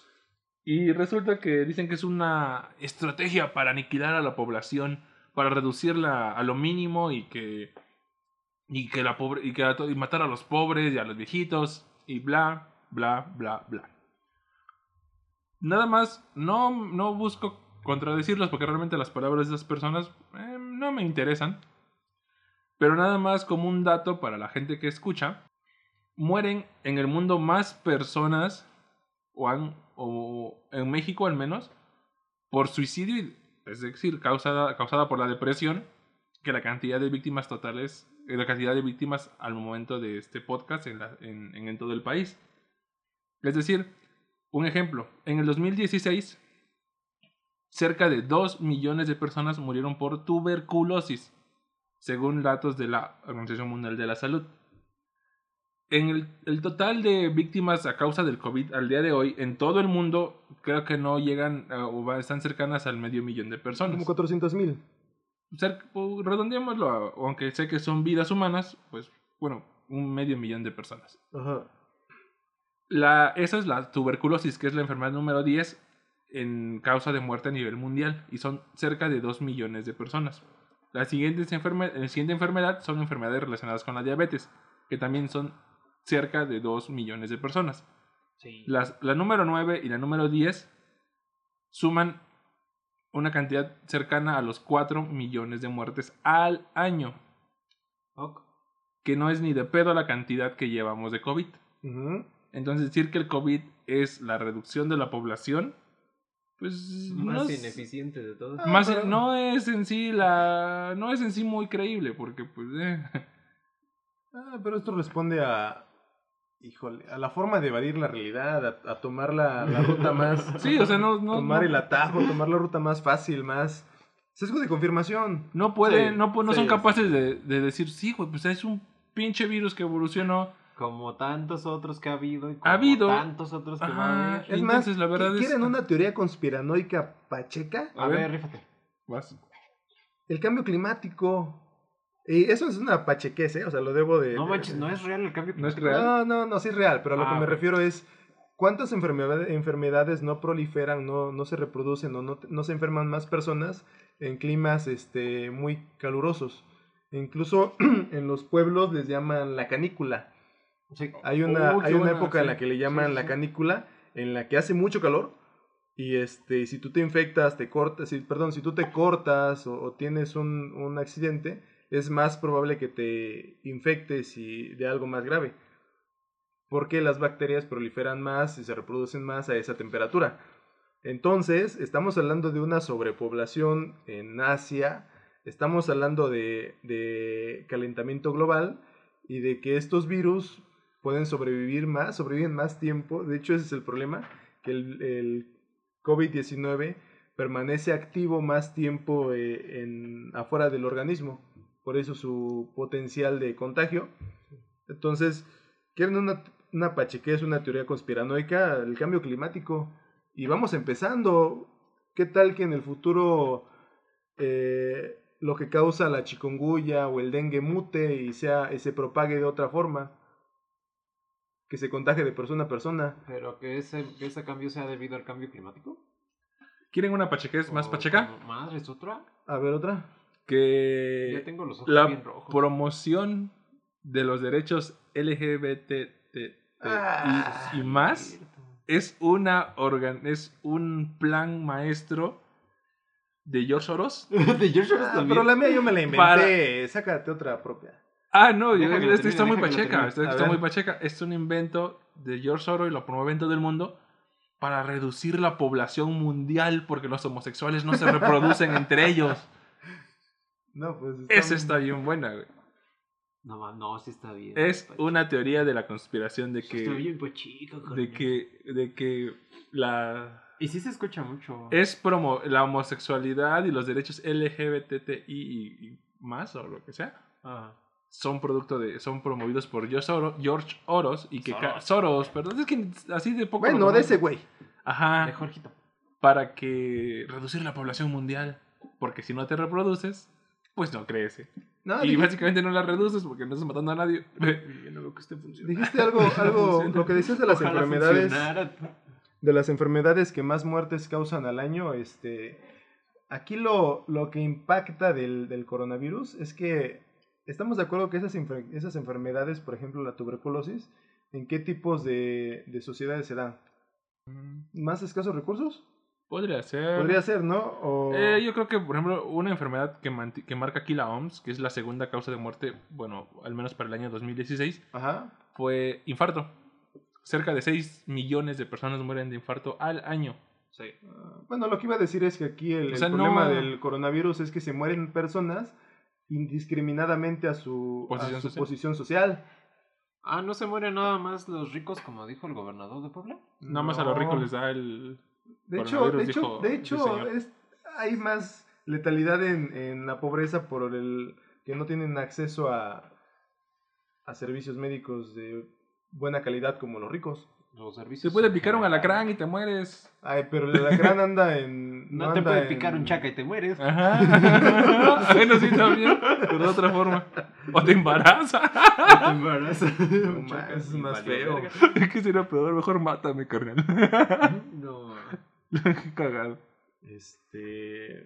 y ya. Bueno, entonces esto era lo que iba. O sea, realmente decir que el, el coronavirus es una enfermedad que se creó en un laboratorio escondido en China para que los chinos salieran adelante y que aparte eh, es para reducir la población porque George Soros quiere conquistar el mundo porque lo que él busca no es dinero sino poder. Ya, ese chorro. Es muy pendeja. También la, la, la teoría esta conspiranoica de que Bill Gates hizo el coronavirus para poder ser más rico, Ah, pues sí, es muy... porque antes hacía virus de computadora para Y ahora hace virus- virus. ahora hace virus reales. Bueno, Ajá, y es muy sencillo decir, bueno, si Bill Gates quiere ser rico, pues tal vez le diría a uno de, a sus desarrolladores, ¿saben qué, güeyes? Agarren el Windows 10, pónganle Windows 12, cámbienle unas cositas y vuélvanlo a vender. ¿Y a poco no? no ¿Quieren es- otra, otra pachequez? Es A ver, pacheco. A ver, ahí va otra pachequez. A ver. Dale otro jalón. Inventada. ¿Qué tal que despiertan eh, en el 2021? ¿Qué les parece en julio del 2021? ¿Y no tienen piernas? No, revisas tu celular Ajá. y dices, ah, mi aplicación me dice que tengo luz verde. Voy a poder este, ir a trabajar hoy. Ah, me, me están diciendo en el grupo de- del trabajo que fulanito su aplicación le dio luz amarilla. Entonces no puede salir a trabajar. Y esta aplicación lo que hace es medir que con base a tu posición este, por el GPS. Ajá. te diga si tuviste contacto cercano con personas infectadas del, del coronavirus. En el caso de que no haya vacuna todavía en un año, Ajá. entonces esta aplicación te sirva para decir, no, pues esta persona con su celular, con la ubicación que me da su GPS, estuvo en contacto directo con otra persona infectada, entonces le voy a poner un semáforo amarillo de alerta de que estate cuidándote, quédate en tu casa, porque tal vez en cinco días te contagies. O otra persona que diga, no, pues tú tienes luz roja porque, porque vive contigo, trabajó, trabajó contigo. En el sentido de que vamos a migrar a una nueva normalidad hasta que no, se no haya una vacuna contra el coronavirus. No, y ahí vamos a Y de seguir todos modos, aunque Ahí nos se vamos a quedar. encuentre, ya no... O sea, esto, por desgracia, se va, a- mismo se va a mundo. estacionar la enfermedad. vol- eh, cambiamos de putazo sin, sin pensar, sin darnos cuenta que cambiaríamos. Ajá. Este año Sí, cambió todo. en- del último día que... El día antes de que iniciaras tu cuarentena fue el último día que conociste el mundo anterior. Ya ahí se acabó. Sí. Ya no hay. Ese, y ese mundo ya no existe. Eh, sí, ese mundo ya no, y no Entonces, vas a imaginen un mundo en el que... Pero eso que dices lo hizo Corea del Sur, ¿no? Lo están haciendo. no está haciendo China. China No, está... no es una pachequez, es una realidad. Eh, Sí, yo México. me acordaba que era un este un país de esos asiáticos, donde sí implementaron una aplicación que te decía, güey, tu compita está enfermo de COVID, no te juntes con él, o en el vagón donde vas hay dos personas que tienen COVID. Ahora Está imagínate- chido, Ahora está imagínate chido. el poder que va a tener el gobierno Está sobre ti. Si tiene acceso a todo. Está bien duro, ¿no? Está muy porque, cabrón. porque dicen, pues si, si se implementa ese tipo de aplicaciones, nada más para saber si tienes COVID, el gobierno no se va a quedar ahí. Vas a poder va, ocuparle va a datos. abarcar más. Sí, o sea, es un control poblacional mucho más cabrón. Como decíamos, entonces los top, ahí dale más poder al poder. Y ahí sí Ajá. vamos a estar en problemas. Otra teoría Sí. de la conspiración. Eh, ¿Topan la Biblia? No, ¿qué es eso? Más es o un menos. libro. Es un libro. Con muchos libros dentro. Más leído, creo, del mundo. Hay una teoría, hay una profecía por ahí de la- en la Biblia del sello de la bestia, el 666. Ay, que que realmente nunca lo, nunca lo Ay, ¿te dicen. van a poner microchips? Nunca lo dicen, nunca Ajá, lo dicen ok, ahí. ajá. Nunca dicen explícitamente 666. Es una pachequez que alguien se inventó. Es el Ah, 99.9. Ajá, entonces dicen por ahí. Es que Ok. la verdad, vivo en un ambiente donde me- lamentablemente tengo que estar escuchando esas mierdas y. y pues, ¿Qué le haces? Entonces, Es ¿tu circun- es trabajo? Sí, trabajo, pero bueno. Este, resulta que el coronavirus es el nuevo, bueno, es el sistema para poder implantar dentro de la población el microchip, que básicamente es el nuevo y moderno sello de la bestia, porque el diablo ya se actualizó. Eh, sí, el nuevo sello, de- sí, el diablo se actualizó, ya no, ya no, ya no ocupa sellos literal, ya, Ya usa ya computadora. ocupa computadora, sí, el diablo ya no ocupa El sellos de tinta. está- Ni tatuajes, El el- diablo sabe más por viejo. por. Sí, ese güey se actualizó sí, en ese- chinga. Ese güey siempre ve Y, implementó microchips. Y ya, regresando a la. Y ahí a la- tiene el sello. No sé cómo, literal, cómo es el sello. A la población, hablando de teorías conspiranoicas, han escuchado la del nuevo orden mundial, ¿no? Todos. Sí. ¿Saben? Estaba pensando, hablando de la, de la población. ¿Y si hacemos un nuevo orden mundial Sí, el, en un, México? un nuevo, un nuevo orden mundial, claro, con las personas más apropiadas, más ideales, podría, podría abarcar más este- esta problemática de, de la desnutrición en África, en muchos países, en, en diferentes estados. Porque estás hablando, estamos hablando de que lo que decíamos del diamante de sangre de la película. Ajá. O sea, explotan, el, pasó en el imperialismo, explotan a, a países menos desarrollados a costa de su calidad de vida y toda esa riqueza se, se exporta a otros países.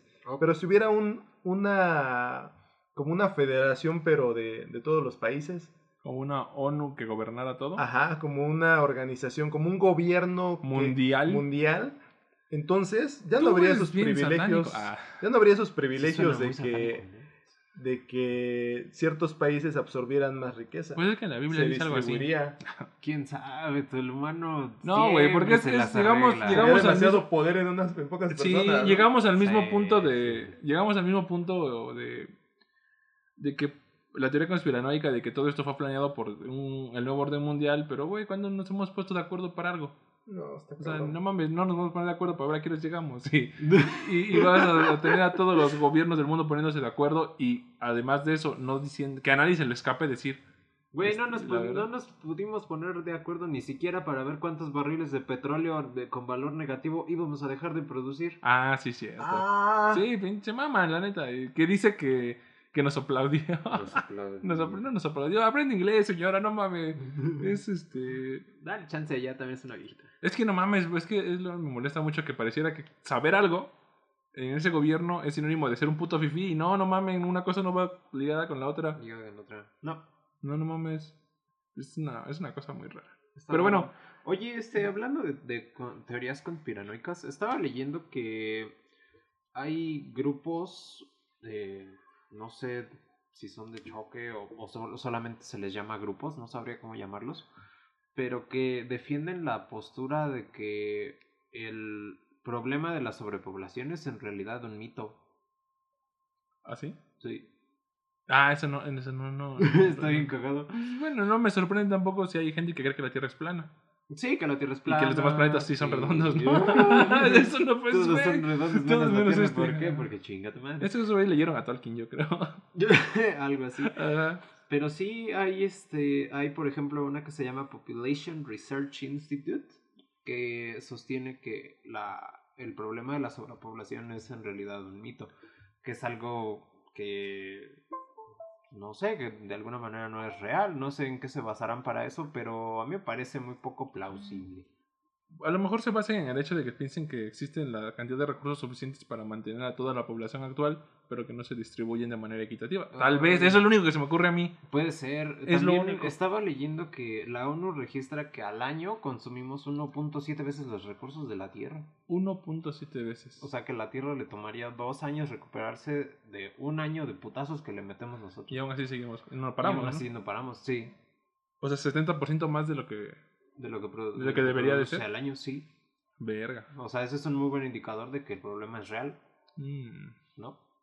Hay muchos indicadores de... Ah, del sí. Ah, demasiados. Sí, sí, sí. muchos. Hablando de, ya que nos metimos a esa parte de teorías conspiranoicas o de pachiques, anteriormente hablamos de, anteriormente hablamos de cómo se estaba posicionando China a Estados Unidos Ajá. y Ah, decíamos, puedes decir, y ¿no? decíamos que, que Estados Unidos tenía el todo en su contra, en el sentido de que ve cómo se están contagiando. Ajá. O sea, Estados Unidos sí explotó la, la curva de contagios, Se fue a. pero estaba pensando si el hecho de que Donald Trump sea pendejo y diga cosas como, como eh, deberían de investigar hacer una vacuna con, jabón, con cloro, Sí. el hecho de que él sea pendejo no significa que, que los que están atrás de él lo sean, porque la verdad es que no. O sea, todas las agencias de investigaciones o de inteligencia que tienen esos güeyes, o sea, sí están muy cabronas. Y se me ocurre que, por ejemplo, si hay una explosión muy cabrona en la que ellos se contagian más rápido, o sea, que su población se contagie más rápido, va a haber muchos muertos por la, por la saturación de hospitales. Ajá. Pero sí. ellos tienen la, la, ese nacionalismo a final de cuentas que los va a tener unidos, Ajá. cosa que no todos los países tienen. Ajá. Entonces, si ellos salen rápido, ellos van a poder, todos los que sobrevivan afortunadamente, van a poder tener eh, eh, la salud para volver a poner en marcha la industria, que ya lo están haciendo. Ajá. En comparación, por ejemplo, con China, que controló muy bien la, la curva, pero si no hay vacuna, el hecho de que vas, vas a tener ese semáforo que, que mencioné de, tienes verde, vas a trabajar, tienes amarillo, eh, no, desde casa, tienes rojo, aíslate. Entonces, eso va a, me, eso va a me, este, Mermar. mermar la, la producción industrial que tenga ese país, Sí. en con el contraste con Estados Unidos de que ya tuvo más excesos de los que han tenido otros países, pero ya están otra vez poniendo en marcha su economía. Entonces, tal vez ellos sí se recuperen antes, pero a un costo de, de sus vidas. Pues es lo que decían unos güeyes por ahí, ¿no? Que este, la nueva normalidad probablemente vaya a ser no detener el virus, no bajar las muertes, pero encontrar un número de muertes tolerable para cada día. Un número de muertes que no te, Colapsa en el sistema. que no te colapse en tu mente, más bien. No, que también. Sí, o sea, es- no es lo mismo que digas, híjole, hay tantos muertos, tantos muertos, como lo que pasa con este crimen organizado, a que de pronto tengas un repunte muy La- cabrón. Normalizamos el crimen. Ajá, güey. que se normalicen las muertes. Bueno, 10 ejecutados. Bueno, no, ayer hubo 20, no, no hay tanto pedo. Que está mal, pero. Está mal, pero Está mal, pero siento que a la larga sí se va a tener ya que lo están haciendo, ya están normalizando este pedo. Sí, y eso es un, al- supongo que va a ser pa- algo lo dicen en la peste, lo pasó aquí. Ah, pasó, pasó en, pasó en la peste, pasa aquí, güey. Es lo que yo les. desde Lean el libro de la peste. Desde que les leí la peste, bueno, no la leí ahorita, la leí Ah, hace sí. años, pero les dije es que está cagado como el ser humano se acostumbra a la mierda. Y yo Sí. lo ponía metafóricamente, no a, no a una enfermedad, porque nunca pensé que fuera a caer en una pandemia en el tiempo que estuviera vivo, ¿no? La verdad. Nunca pensaste que te fuera a caer la peste. Nunca pensé que me fuera a caer una peste de esa magnitud. de esa magnitud en, en cuanto estuviera vivo. Yo lo, yo lo plasmaba en otros aspectos, como la- el crimen organizado, ¿no? Estamos. Pues Los sí, primeros es 10 otro muertos se te, de- hacen, se te hacen catastróficos y te quedas así como de qué pedo. Pero conforme van siendo comunes 10, 20 muertos al día, en un momento, en lugar de protestar para que ya no pase eso, pues te acostumbras a la mierda y, y vives en la mierda Ah, y, Es que hay varios tipos de peste. y subsistes en la mierda. ajá, Libro- pero nunca pensé que fuera a pasar eso en la vida real y, y No, es lo mismo. Ya estabas preparado. Y espera, el libro empieza con, con unas... mencionando cómo empiezan a salir las ratas a morirse a, la- a las calles, a las casas, a las banquetas. Y estaba pensando, en la Ciudad de México al menos hay paraderos enormes de, de, microbuses. eh, por ejemplo, Pantitlán, este, el Rosario, Cuatro caminos. Cuatro Caminos, Indios o sea, son, Verdes. son enormes. Uy, indios Tacubaya. verdes, sí está pasado. Tacuba. ¿Cuántos, cuántos Cuatro- locales de, que vendían y, y en las que se consumía comida no alimentaban a todas las ratas que hay en esos paraderos, a las cucarachas? Entonces, si, si todos esos locales que vendían comida ya están cerrados, tenemos un, teni- alimentamos a una población enorme de, de ratas y de cucarachas y ya no están teniendo el alimento que, que les dejábamos esos paraderos, esos puestos. No. Y bueno, yo he escuchado y he leído que en algunos lugares las ratas ya están saliendo a las calles. Como en el libro de, de la peste de, Ah, sí. Qué de pedo. Camus. Bueno, por ahí la peste negra, ¿no? Por, Ajá. desde aquí. Ahí- Bueno, ahí, el- ahí las las ratas ratas salían a morirse. Lo Aquí único las que nos ratas. falta es que de repente la- salgan las ratas otra vez y nos empiecen a pegar más enfermedades. ¿no? Ajá, Sí, estaría, eso estaría- iba. estaría culero, ¿no? Como, como lo de las plagas de Egipto. Que realmente una cosa desembocó la otra y se fue una reacción en cadena. Es lo- una versión que leí en una. Creo que. No, y es un problema muy real porque las ratas sí son vectores de un buen de cosas.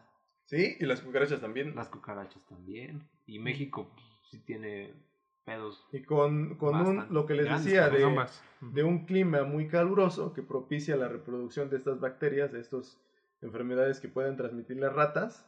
Sí. Está peligroso. Habrá que tener cuidado. Sí. ¿Concluimos? No, ah, una, una, una aportación. ¿Tú me dijiste algo de tu amigo César? Ah, la tercera Simón. persona que nos escucha. El número 3. El número tres. El primero en mi corazón, César. Ah, güey, Gracias, saludos gracias por- César. por hasta escucharnos. Oaxaca. Hasta Oaxaca. ajá. Decía de algo de, de la imaginación, de los pensamientos. Ah, sí, hice un comentario. Ah, una, una metáfora media, media fumada. Los, decía que los pensamientos se van siempre hacia atrás o hacia adelante en el futuro. En el tiempo, perdón. Nuestros pensamientos la mayor parte del tiempo están en el pasado o en el presente, imaginando qué vamos a hacer, qué queremos hacer o qué pudimos hacer y no hicimos. Sí. Ahora, hay que verlo, por ejemplo, así. ¿Cómo, cómo, cómo te concentras? ¿Cómo meditas? ¿Cómo alejas estos pensamientos de, de irte al futuro o irte al pasado? Es como si, si estuviéramos en la carretera y pasara un carro. Cuando tú te clavas en un pensamiento al futuro, es como si tú te siguieras y te siguieras y te siguieras viendo ese carro. Y luego pasará otro y ahora voltearas la vista para el otro lado y siguieras y siguieras Sí, sí viéndolo. te pasa. Ajá, y así, y así se van, o sea, es como si, como si estuvieras todo el tiempo volteando la cara a ver para dónde se va qué carro. Ah, pues ese carro era rojo, era como modelo 2015, Sí. era un V6. Es muy y- cagado porque cuando lo vas. intentas, ves los carritos, tus carritos teóricos, ves cómo van pasando y dices, ah, sí, vamos, y vi ese carro, era así, así, así. Iban dos iban personas. dos personas y de repente dices, no, güey, Regrésate, no, regrésate. Regrésate. Y luego ves a otro con una camioneta. Ves a otro, o te pasa como que sientes que lo ves nada más con la visión periférica, y tú así de, no le pongas atención, no le pongas atención. Y tú estás, pero, pero aquí la clave es que tú estás todo el tiempo, tú estás en esa orilla de la carretera trabajando en lo que es tu vida. Y no puedes trabajar a veces en lo que es tu vida porque todo el tiempo, en lugar de estar trabajando ahí junto a la carretera, Ajá. todo el tiempo estás ocupando tu atención en observar los carros, para dónde van, y por medio de la imaginación estás construyendo, no, pues eran dos personas, iban a tal lugar, venían de comer, van al trabajo. Entonces, no se trata de, de poner tu mente en blanco o de, o de concentrarte. Se trata de primero ser consciente de que están los carros pasando, de que tus pensamientos están pasando, pero no prestarles atención. como palomo, Es ¿no? como, porque Sí, tú- como palo. Volteando para todos volteando lados. para todos lados. Porque, por ejemplo, los pensamientos también, otra forma de verlos es como las ondas o las olas en el mar. No se van a quitar, no se van a ir a ningún lugar, van a estar ahí siempre. La clave es no dejarlos pasar nada más. Mm. Sí. Sí, sí. Oye, qué chido. Y ya, esa era la, la aportación respecto al, al comentario del César. Ah, La forma en bueno. la que yo lo veo, que nos retroalimente, y creo que es todo, ¿no? Sí, eh, no sé, le iba a mandar- yo le quiero mandar saludos a, a Cosa, Angélica Sandoval, A la ingeniero a cosa. la ingeniera Angélica. Ah, otra. y ya, ya me creo ha que pasado, somos muy malos. Hay que decir que nos recomienden, que nos compartan. Todos los youtubers o los podca los que graban Ah, podcast sí. piden que los compartan. Es que, que es que a mí me divierte mucho hacer esto, pero, pero Es que sí, sí, sí, sí, es muy divertido. Sí, pero también si quieren compartirnos, quieren- estaría, estaría chingón, Ay, Qué ¿eh? pedo, Ay, estaría, compártanlo. estaría muy chido que compartan, que le pongan me like. que- Me encorazona si me- está en Facebook. Ajá, o me me, o me, ¿cómo? Yo, yo no uso Facebook, pero tienen un monito nuevo, ¿no? Me importa, ¿no? Me importa. Ay, juégale, me importa que no les importe. No les importa esa madre. Ajá. Sí. Eh, Recomiéndennos, por favor. Y patrocínenos, tenemos un patrocinador. La siguiente semana les vamos a decir quién es. Ah, sí. Ah, sí, cierto. Hay Sí, tenemos- tenemos un nuevo, patrocinador. claro que sí. Ay, güey. Ay, perro, no lo Uh, viste. no lo viste venir. No, no lo vi venir, qué bueno, Ah, qué bueno. cierto, Nadie lo va a venir. Sí, Eh, ¿No es y imaginario bueno. como tus amigos? Casi. sí, es, es una tulpa también. Ajá, lo creé para, para este pedo. Nada más para este, Y sí. creo que las recomendaciones. Ok, sí, recomendaciones, perrito número uno. Eh, yo Ya quiero sabes, empezar esta no- semana por no las es- películas. sí, no es a huevo algo que No, tenga que pero, ver pero me tema, gusta pero- porque yo siempre recomiendo cosas del tema porque Ay, yo sí güey, le estudio. Ay, güey. Pero bueno, no, no es cierto, quiero recomendar. Ingeniero eh, bodega. ¿Por qué bodega? No soy bodega. No, Tampoco soy no, ingeniero. chino, no vas a desviar la atención No, no de vas a chiste. güey. No, no, no, Sí. nunca. Nadie va a decir, ah, sí, ingeniero, nadie. Nah, Pero bueno, Ok. quiero recomendar, hablando de la sobrepoblación, y, y, bueno, cagadamente coincide con lo de los padres ausentes, un documental que es de Nike, que se llama Mm. Under Two Hours. Oh, Under two hours. Hours. Es un documental de Nike donde agarran a, a tres güeyes, tres personas que, se, que corren maratones. Creo que son, son- uno, son uno es medallista olímpico, el otro es el campeón medalla de oro, no sé qué, en qué año de, de, las Olimpiadas en, la prueba de maratón. Y otro por ahí que también es un muy buen deportista. Lo curioso de este documental es que nadie había podido correr un maratón por debajo de las dos horas, nadie registrado. Entonces, este documental pone a estos tres atletas que son de los mejores del mundo y les da las condiciones idóneas para que corran un maratón por debajo de las dos horas. Spoiler alert, pues no lo logran. Se quedan como a 40 segundos, 20 segundos de, de- de llegar abajo de las dos horas. Es decir, corren 42 kilómetros en dos horas con 40 segundos y no lo logran. Lo curioso de aquí es que el maratón se centra en el, en el que pareciera el más importante, que se llama Eliud Kipchoge. Eliud Kipchoge es un, este, es un africano que es el güey más chingón que ha existido en la historia de los maratones. Porque después de ese, documental, volvió a hacer la prueba y sí logró romper el récord que nadie en el mundo ni en la historia había podido lograr, que es correr un maratón por debajo de dos horas. Lo corrió en una hora 59 minutos con 47 segundos. Es decir, no bajó, bajó 30 segundos, como veintitantos. Y, lo curioso de este, de este señor es que en una parte lo entrevistan. Y el dato curioso aquí es que ese güey no tuvo papás. Wow, qué pedo. Ajá, ese güey no tenía papás. Ese güey fue huérfano. Bueno, no, lo ni siquiera creo que fue huérfano. ¿Un Lo, expósito? lo abandonaron. Y en el documental le preguntan, oye, güey, ¿tú qué pedo? Pues, ¿cómo es que lograste ser? No, no el más, no el, el medallista, no el mejor de... Es el güey más chingón en la historia Ajá. de, de esa Pues competición. no no es hay- cualquier pendejo. eh, y está chingón porque es el güey más chingón oficial, porque son los maratones oficiales que se corren año con año. Y también es el más verga en el tiempo extraoficial, que es el donde corrió por debajo de dos horas, con condiciones este, idóneas, por así decirlo. Ok. En los dos es el güey más verga sí. en la historia de todos los maratones. Y le, le preguntan, oye, pues, ¿tú cómo lo hiciste, güey? ¿No tienes papás? Y, y entonces pre- este, ahí diciendo, dice, no, pues, pues está, estuvo chido, le eché ganas, ¿no? Así, bien, bien modesto el güey, así como, pero, cuando no es poca cosa, o sea, es el güey más Ujú. verga de la historia. O sea, ¿cuántos millones somos? Siete, 7700, ¿no? Y ese güey es el más verga de estos 7700 más todos los que ya se murieron. Ajá. Sí, Entonces, es, un, sí, sí, sí. es un chingo. Dice, pues yo no sé, este, pero bueno, yo creo que todos pueden. Pero, pero dice algo bien, bien curioso y, y muy bonito que dice, pero bueno, yo creo que los que nacen con papás tienen ventaja. Entonces, sí, no, no mames. Es, es como, tú lo decías, jugar en modo más difícil. Ese ¿no? güey jugó en modo difícil, súper cabrón, y, y, y fue el güey más verga de, de toda la ¿no? historia. Ajá. Pero si aprendes a jugar en modo difícil, Lo fácil más es- cabrón. lo, lo fácil, las Ajá. cosas de ahí para abajo, todo está... Esa es la idea, Exacto. ¿no? El ching, lo chido es jugar en modo difícil, para ahí nada más, ah, sí. Sí. Ya. Esa es mi película, mi documental o lo que sea. Y ahorita les Tu digo mi libro. audiovisual, ¿no? Mi audiovisual, ahorita les digo mi libro. Bueno, ya que tocaste un tema similar, la película Inquebrantable. Eh, ¿Cuál es esa? para no ab- abundar mucho, es un atleta, Ah. un atleta este, olímpico, un campeón, que da la Segunda Guerra Mundial y, y cae prisionero. Y trata de... Básicamente es cuando, se, cuando es un campeón, se es, se es un campeón siempre. Y ese güey siempre muestra una fuerza de voluntad muy, muy cabrona. Ok. Pues véanla, está, está muy chingona esa película. Y vas. Oh, yo de películas tengo dos. Ahorita que mencionaste eso se me ocurrió otra.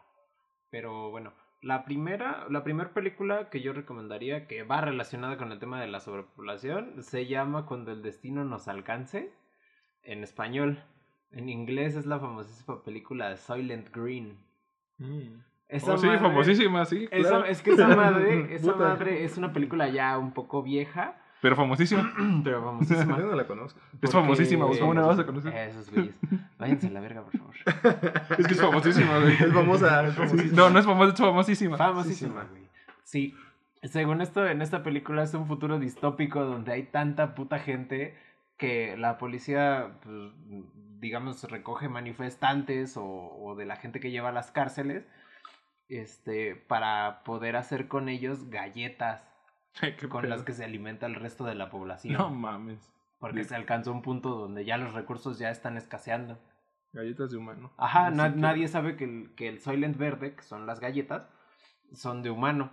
Pero un güey de repente hace unas investigaciones y se da cuenta y cuando lo dice al resto de la población, pues nadie le cree. Verga, de Está cagado. Está chido. Y, se bien. sí, está, es una buena película, está entretenida. Eh, pero te digo, ya es un poquito vieja. Pero es famosísima. Es famosísima. güey. Es un clásico, güey. Sí, esa famosísima. Y de la otra película que se me acaba de ocurrir es Gran Torino. Ah, nunca lo he Ah, visto. yo tampoco lo he visto. He escuchado, dicen que es pero no lo he buena. visto. Está bien chida. Bueno. Es, creo que la, Esa la sí es famosísima, para que veas. Vete a Eso la sí, verga, Esa es sí es famosísima, sí, eso sí es famosísima. Váyanse a la verga. Este, creo que es la última película donde actúa Clint Eastwood, ¿no? Ah, Algo no así. sé, pero Y sí. también fue dirigida por ese güey. Pero me vino a la mente porque, eh, pues eso relata la vida de un güey, un americano blanco, viejo, que pues es muy, ¿cómo se llama? Este, bueno, detesta a las otras razas. ¿A poco? Sí, sí es muy racista el güey. El pedo es que ya se va a morir y él lo sabe, entonces conforme va pasando el tiempo se da cuenta de que su familia es una basura y de que no, no encuentra apoyo ni cariño en los, las personas que él pensaba que eran importantes. ¿No? Ah, Y lo cagado es que al mismo tiempo se va dando cuenta de que tiene más en común con la familia de asiáticos que vive al lado que con su propia familia. Ah, mira, ese estaba bueno para el de patriotismo. Mm, Nacionalismo, ajá. Sí, también está muy cagado porque ese güey encuentra una verdadera familia en esta, en esta, en este otro grupito de inmigrantes. Oh, mira. Ah, hay que verla. Está Sí, muy chida, está muy Ah, chida. libro. Libro, bueno, yo en la semana pensando en, en- en qué libro iba a recomendar y, re- y escuchando el podcast donde Chino siempre menciona la palabra poder, Shot. Shot, Ay, no, y dije, bueno, le voy a recomendar No, al Chino con Hitler. También Shot. Ah, también Shot con poder. con poder y con Hitler. Se va a poner bueno. Sí, ahí me dicen que repito yo, porque no sé. Ahora- Este, ahora, bien, bueno, Ahora ya está pronto. Eh, regresando al punto. Regresando. Eh, y el libro que recomendaría, pero se lo recomiendo al chino porque le mama el poder, Ah, no, es, es, cierto. Shot. es, es el arte de tener siempre la razón de Arthur Schopenhauer, Ah, de el filósofo. Ah, pero, Sí, es cierto. ah, Es cuestionable quién era Schopenhauer porque estaba bien raro su, su pensamiento, pero su filosofía era buena. sí. Y el arte de tener siempre la razón, pues básicamente es como un... Es más como una la- mentalidad, es como mentalidad de tiburón, de tiburón, pero bien hecho. con- fusionada con dialéctica. Ajá, pero, pero de un güey que sí sabe, pues. O sea, no de un pendejo, o sea, de un güey que sí es verga. Entonces, tiene, como toda lectura, pues vas a encontrar cosas que están, están bien y cosas que vas a decir, no, pues aquí la neta este güey se mamó. Pero pues al final de cuentas rescatas lo que, lo, lo más importante, lo que, lo valioso y lo demás lo mandas a la chingada. Ok, el libro, mi libro. Antes, no es que me mame el poder, es que de un, digamos, Shot. cierto tiempo para acá, Shot, eh, he distinguido más las, las formas en las que se ejerce el poder Shot, en, la, shot. en la sociedad. y conocerlo, saber cómo, cómo funciona, te ayuda a protegerte de él. Sí, es interesante. Y Es interesante. libro, esta semana empecé las, las pequeñas memorias de Saramago. Ay, perro. Es una, Uy, auto- se metió una- con los- una Uy, autobiografía. ¿A poco? No pensé, que mames, era, sí. pensé que era de él. O sea, una novela. Como No, lo que es una, una autobiografía. Ah, qué chingón. No, está chingón, está muy bonito. Y voy a la mitad, apenas lo empecé. Ah, este- ah. Está chiquito. Este, lo, lo que me hizo pensar es, no, para no spoilearlo y hablar de, de algo similar, Ajá. todos tenemos un niño en el interior. Ese niño se va se va eclipsando por, por las máscaras que vamos adoptando con el tiempo, esas personalidades. Pues el punto es que no muera, ¿no? Por eso te, bur te Ajá. hacemos burla. Yo soy el niño castroso. Sí, ya lo Pero ese es decía- un adolescente de lo que ustedes hablan, güey, Ya no lo decía. Depeche Mode en su canción The Child Inside.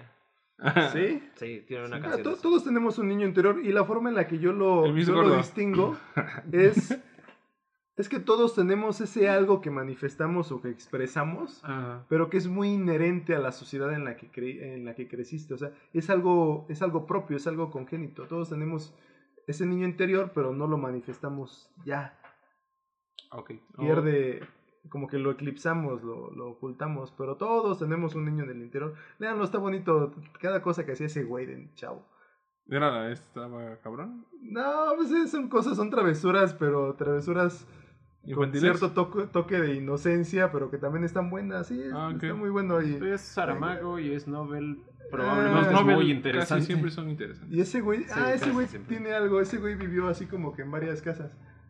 ¿Así Ah, como sí. yo? así como nosotros. Ah, huevo. Como bueno, como nosotros dos. Nosotros tú. Tú no. Yo llevo. No sé, yo he vivido como en seis, siete lugares creo. diferentes. Ahorita ya van como ocho. Llevo más o menos cuatro. Bueno, contando cuando me junté, pero. eso Ay, de- qué asco. Uh, Yo también cuenta como- como otra casa. güey. Sí, sí, sí, sí, cuenta. cuen- cuenta como otra casa. Viví ahí. Viví. Yo como en seis. Verga. No, sí, ya, ya voy atrasada, me tengo que apurar. No, sí voy como en ocho, nueve lugares Sí, diferentes. sí. No, yo no estoy Diferentes. contando, eh, más o menos. Cuando, ahora, No, pudiera ser más en, en los lugares a los que me he cambiado de rentar, pero ponle seis. Es que también cuenta, pues vives ahí. Yo cuando vivía ahí, también. Era vivir ahí, güey. Llegar, comer, dormir. Llegar, comer, dormir. Eh, por eso. días, pasar más o menos seis. bueno, sí, denle. El último libro famosísimo de la. Este, Julieta del Marqués de Sade. Ah, Neta. sí, Ay, más o no, menos famosísimo. Sí, que sí es, Ah, dime que no, perro. sí es famosísimo. Ahí está. Sí es bien cachondo. Ah, sí. ¿Julieta es la que puede caminar o la que no? ¿Qué? no. ¿No? Es que es Justina y Julieta, ¿no? Sí, son Justina y Julieta. ¿Quién es la que puede Justina era la... Es que esa, esa serie, No de- esas dos historias están compaginadas. O sea, Justina y Julieta son hermanas. Hermanas, lo sé. Ajá. Ajá, pero tengo, lo que recuerdo cuando lo leí, ellas las abandonaron en un pinche convento así culero. Ah, un poco. Sí, y Uf. este, y a partir de ahí Julieta dice, ¿sabes qué? La vida es una basura, los humanos son también una basura, y pues si todos, si, a- si de esas vamos, pues la neta yo les voy a sacar la vuelta porque voy a hacer una basura más grande que todos estos culeros. Entonces empieza a ver las líneas de poder que hay entre todas las relaciones de todo, shot, poder. shot, sí, este, empieza a ver todas esas líneas y las empieza a seguir. Ella dice, ah, a estos güeyes les gusta eso, vamos a darle a ver qué pedo, vamos a ver a dónde llegamos. Y empieza a subir, y empieza a subir. Y así hasta que llega a uno de los más grandes escalafones de Francia. Como la película de La Favorita. Nunca he visto la favorita, dicen que está buena. Está bien buena, trata, trata de Sí, algo así. es famosísima, más Trata de famosísima algo que tus famosísimas películas. Verga. Trata de algo así de cómo No. alguien llega a ser. Alguien recién llegada llega a ser la Ah, favorita de la reina. ajá. Ok. Y le Suena quita el ella. poder, shot, Shot. a la, a la que era como su regente o como su jefa de gobierno. Ok. Sí, está muy de cabrona. gobierno. ¿Qué pedo? La de Sí, pues sí, esta morra lo logra por medio de las nalgas, pero... Ah, la que Su- dicen, su que está bien interesante, ¿no? También ella. Ah, no mames, porque la reina, estaba, ¿no? porque en la película la reina, la forma en la que se convierte en la favorita, pues es con intimidad con la reina. Ay, Oh, son- pedo. Ajá. Oh, no mames. ¿Qué Oye, pedo? ¿Qué pedo? Ya Sí. te robé la. has captado mi Sí, sí, sí. atención. Nah, Ya te es- robé esa la fue adaptación de. Julieta. esa No, no es adaptación, tiene otra fuente, pero sí. Eh, Tiene otro trasfondo, pero bueno. Supongo que sí, pero esa sería mi recomendación. Y ya, ese Es todo. Gracias por escucharnos. Nos- Escúchenos, compártanos, Compártanos. con sus amigos, familiares, abuelitos, tal vez con ellos no. no. Adiós. Bye.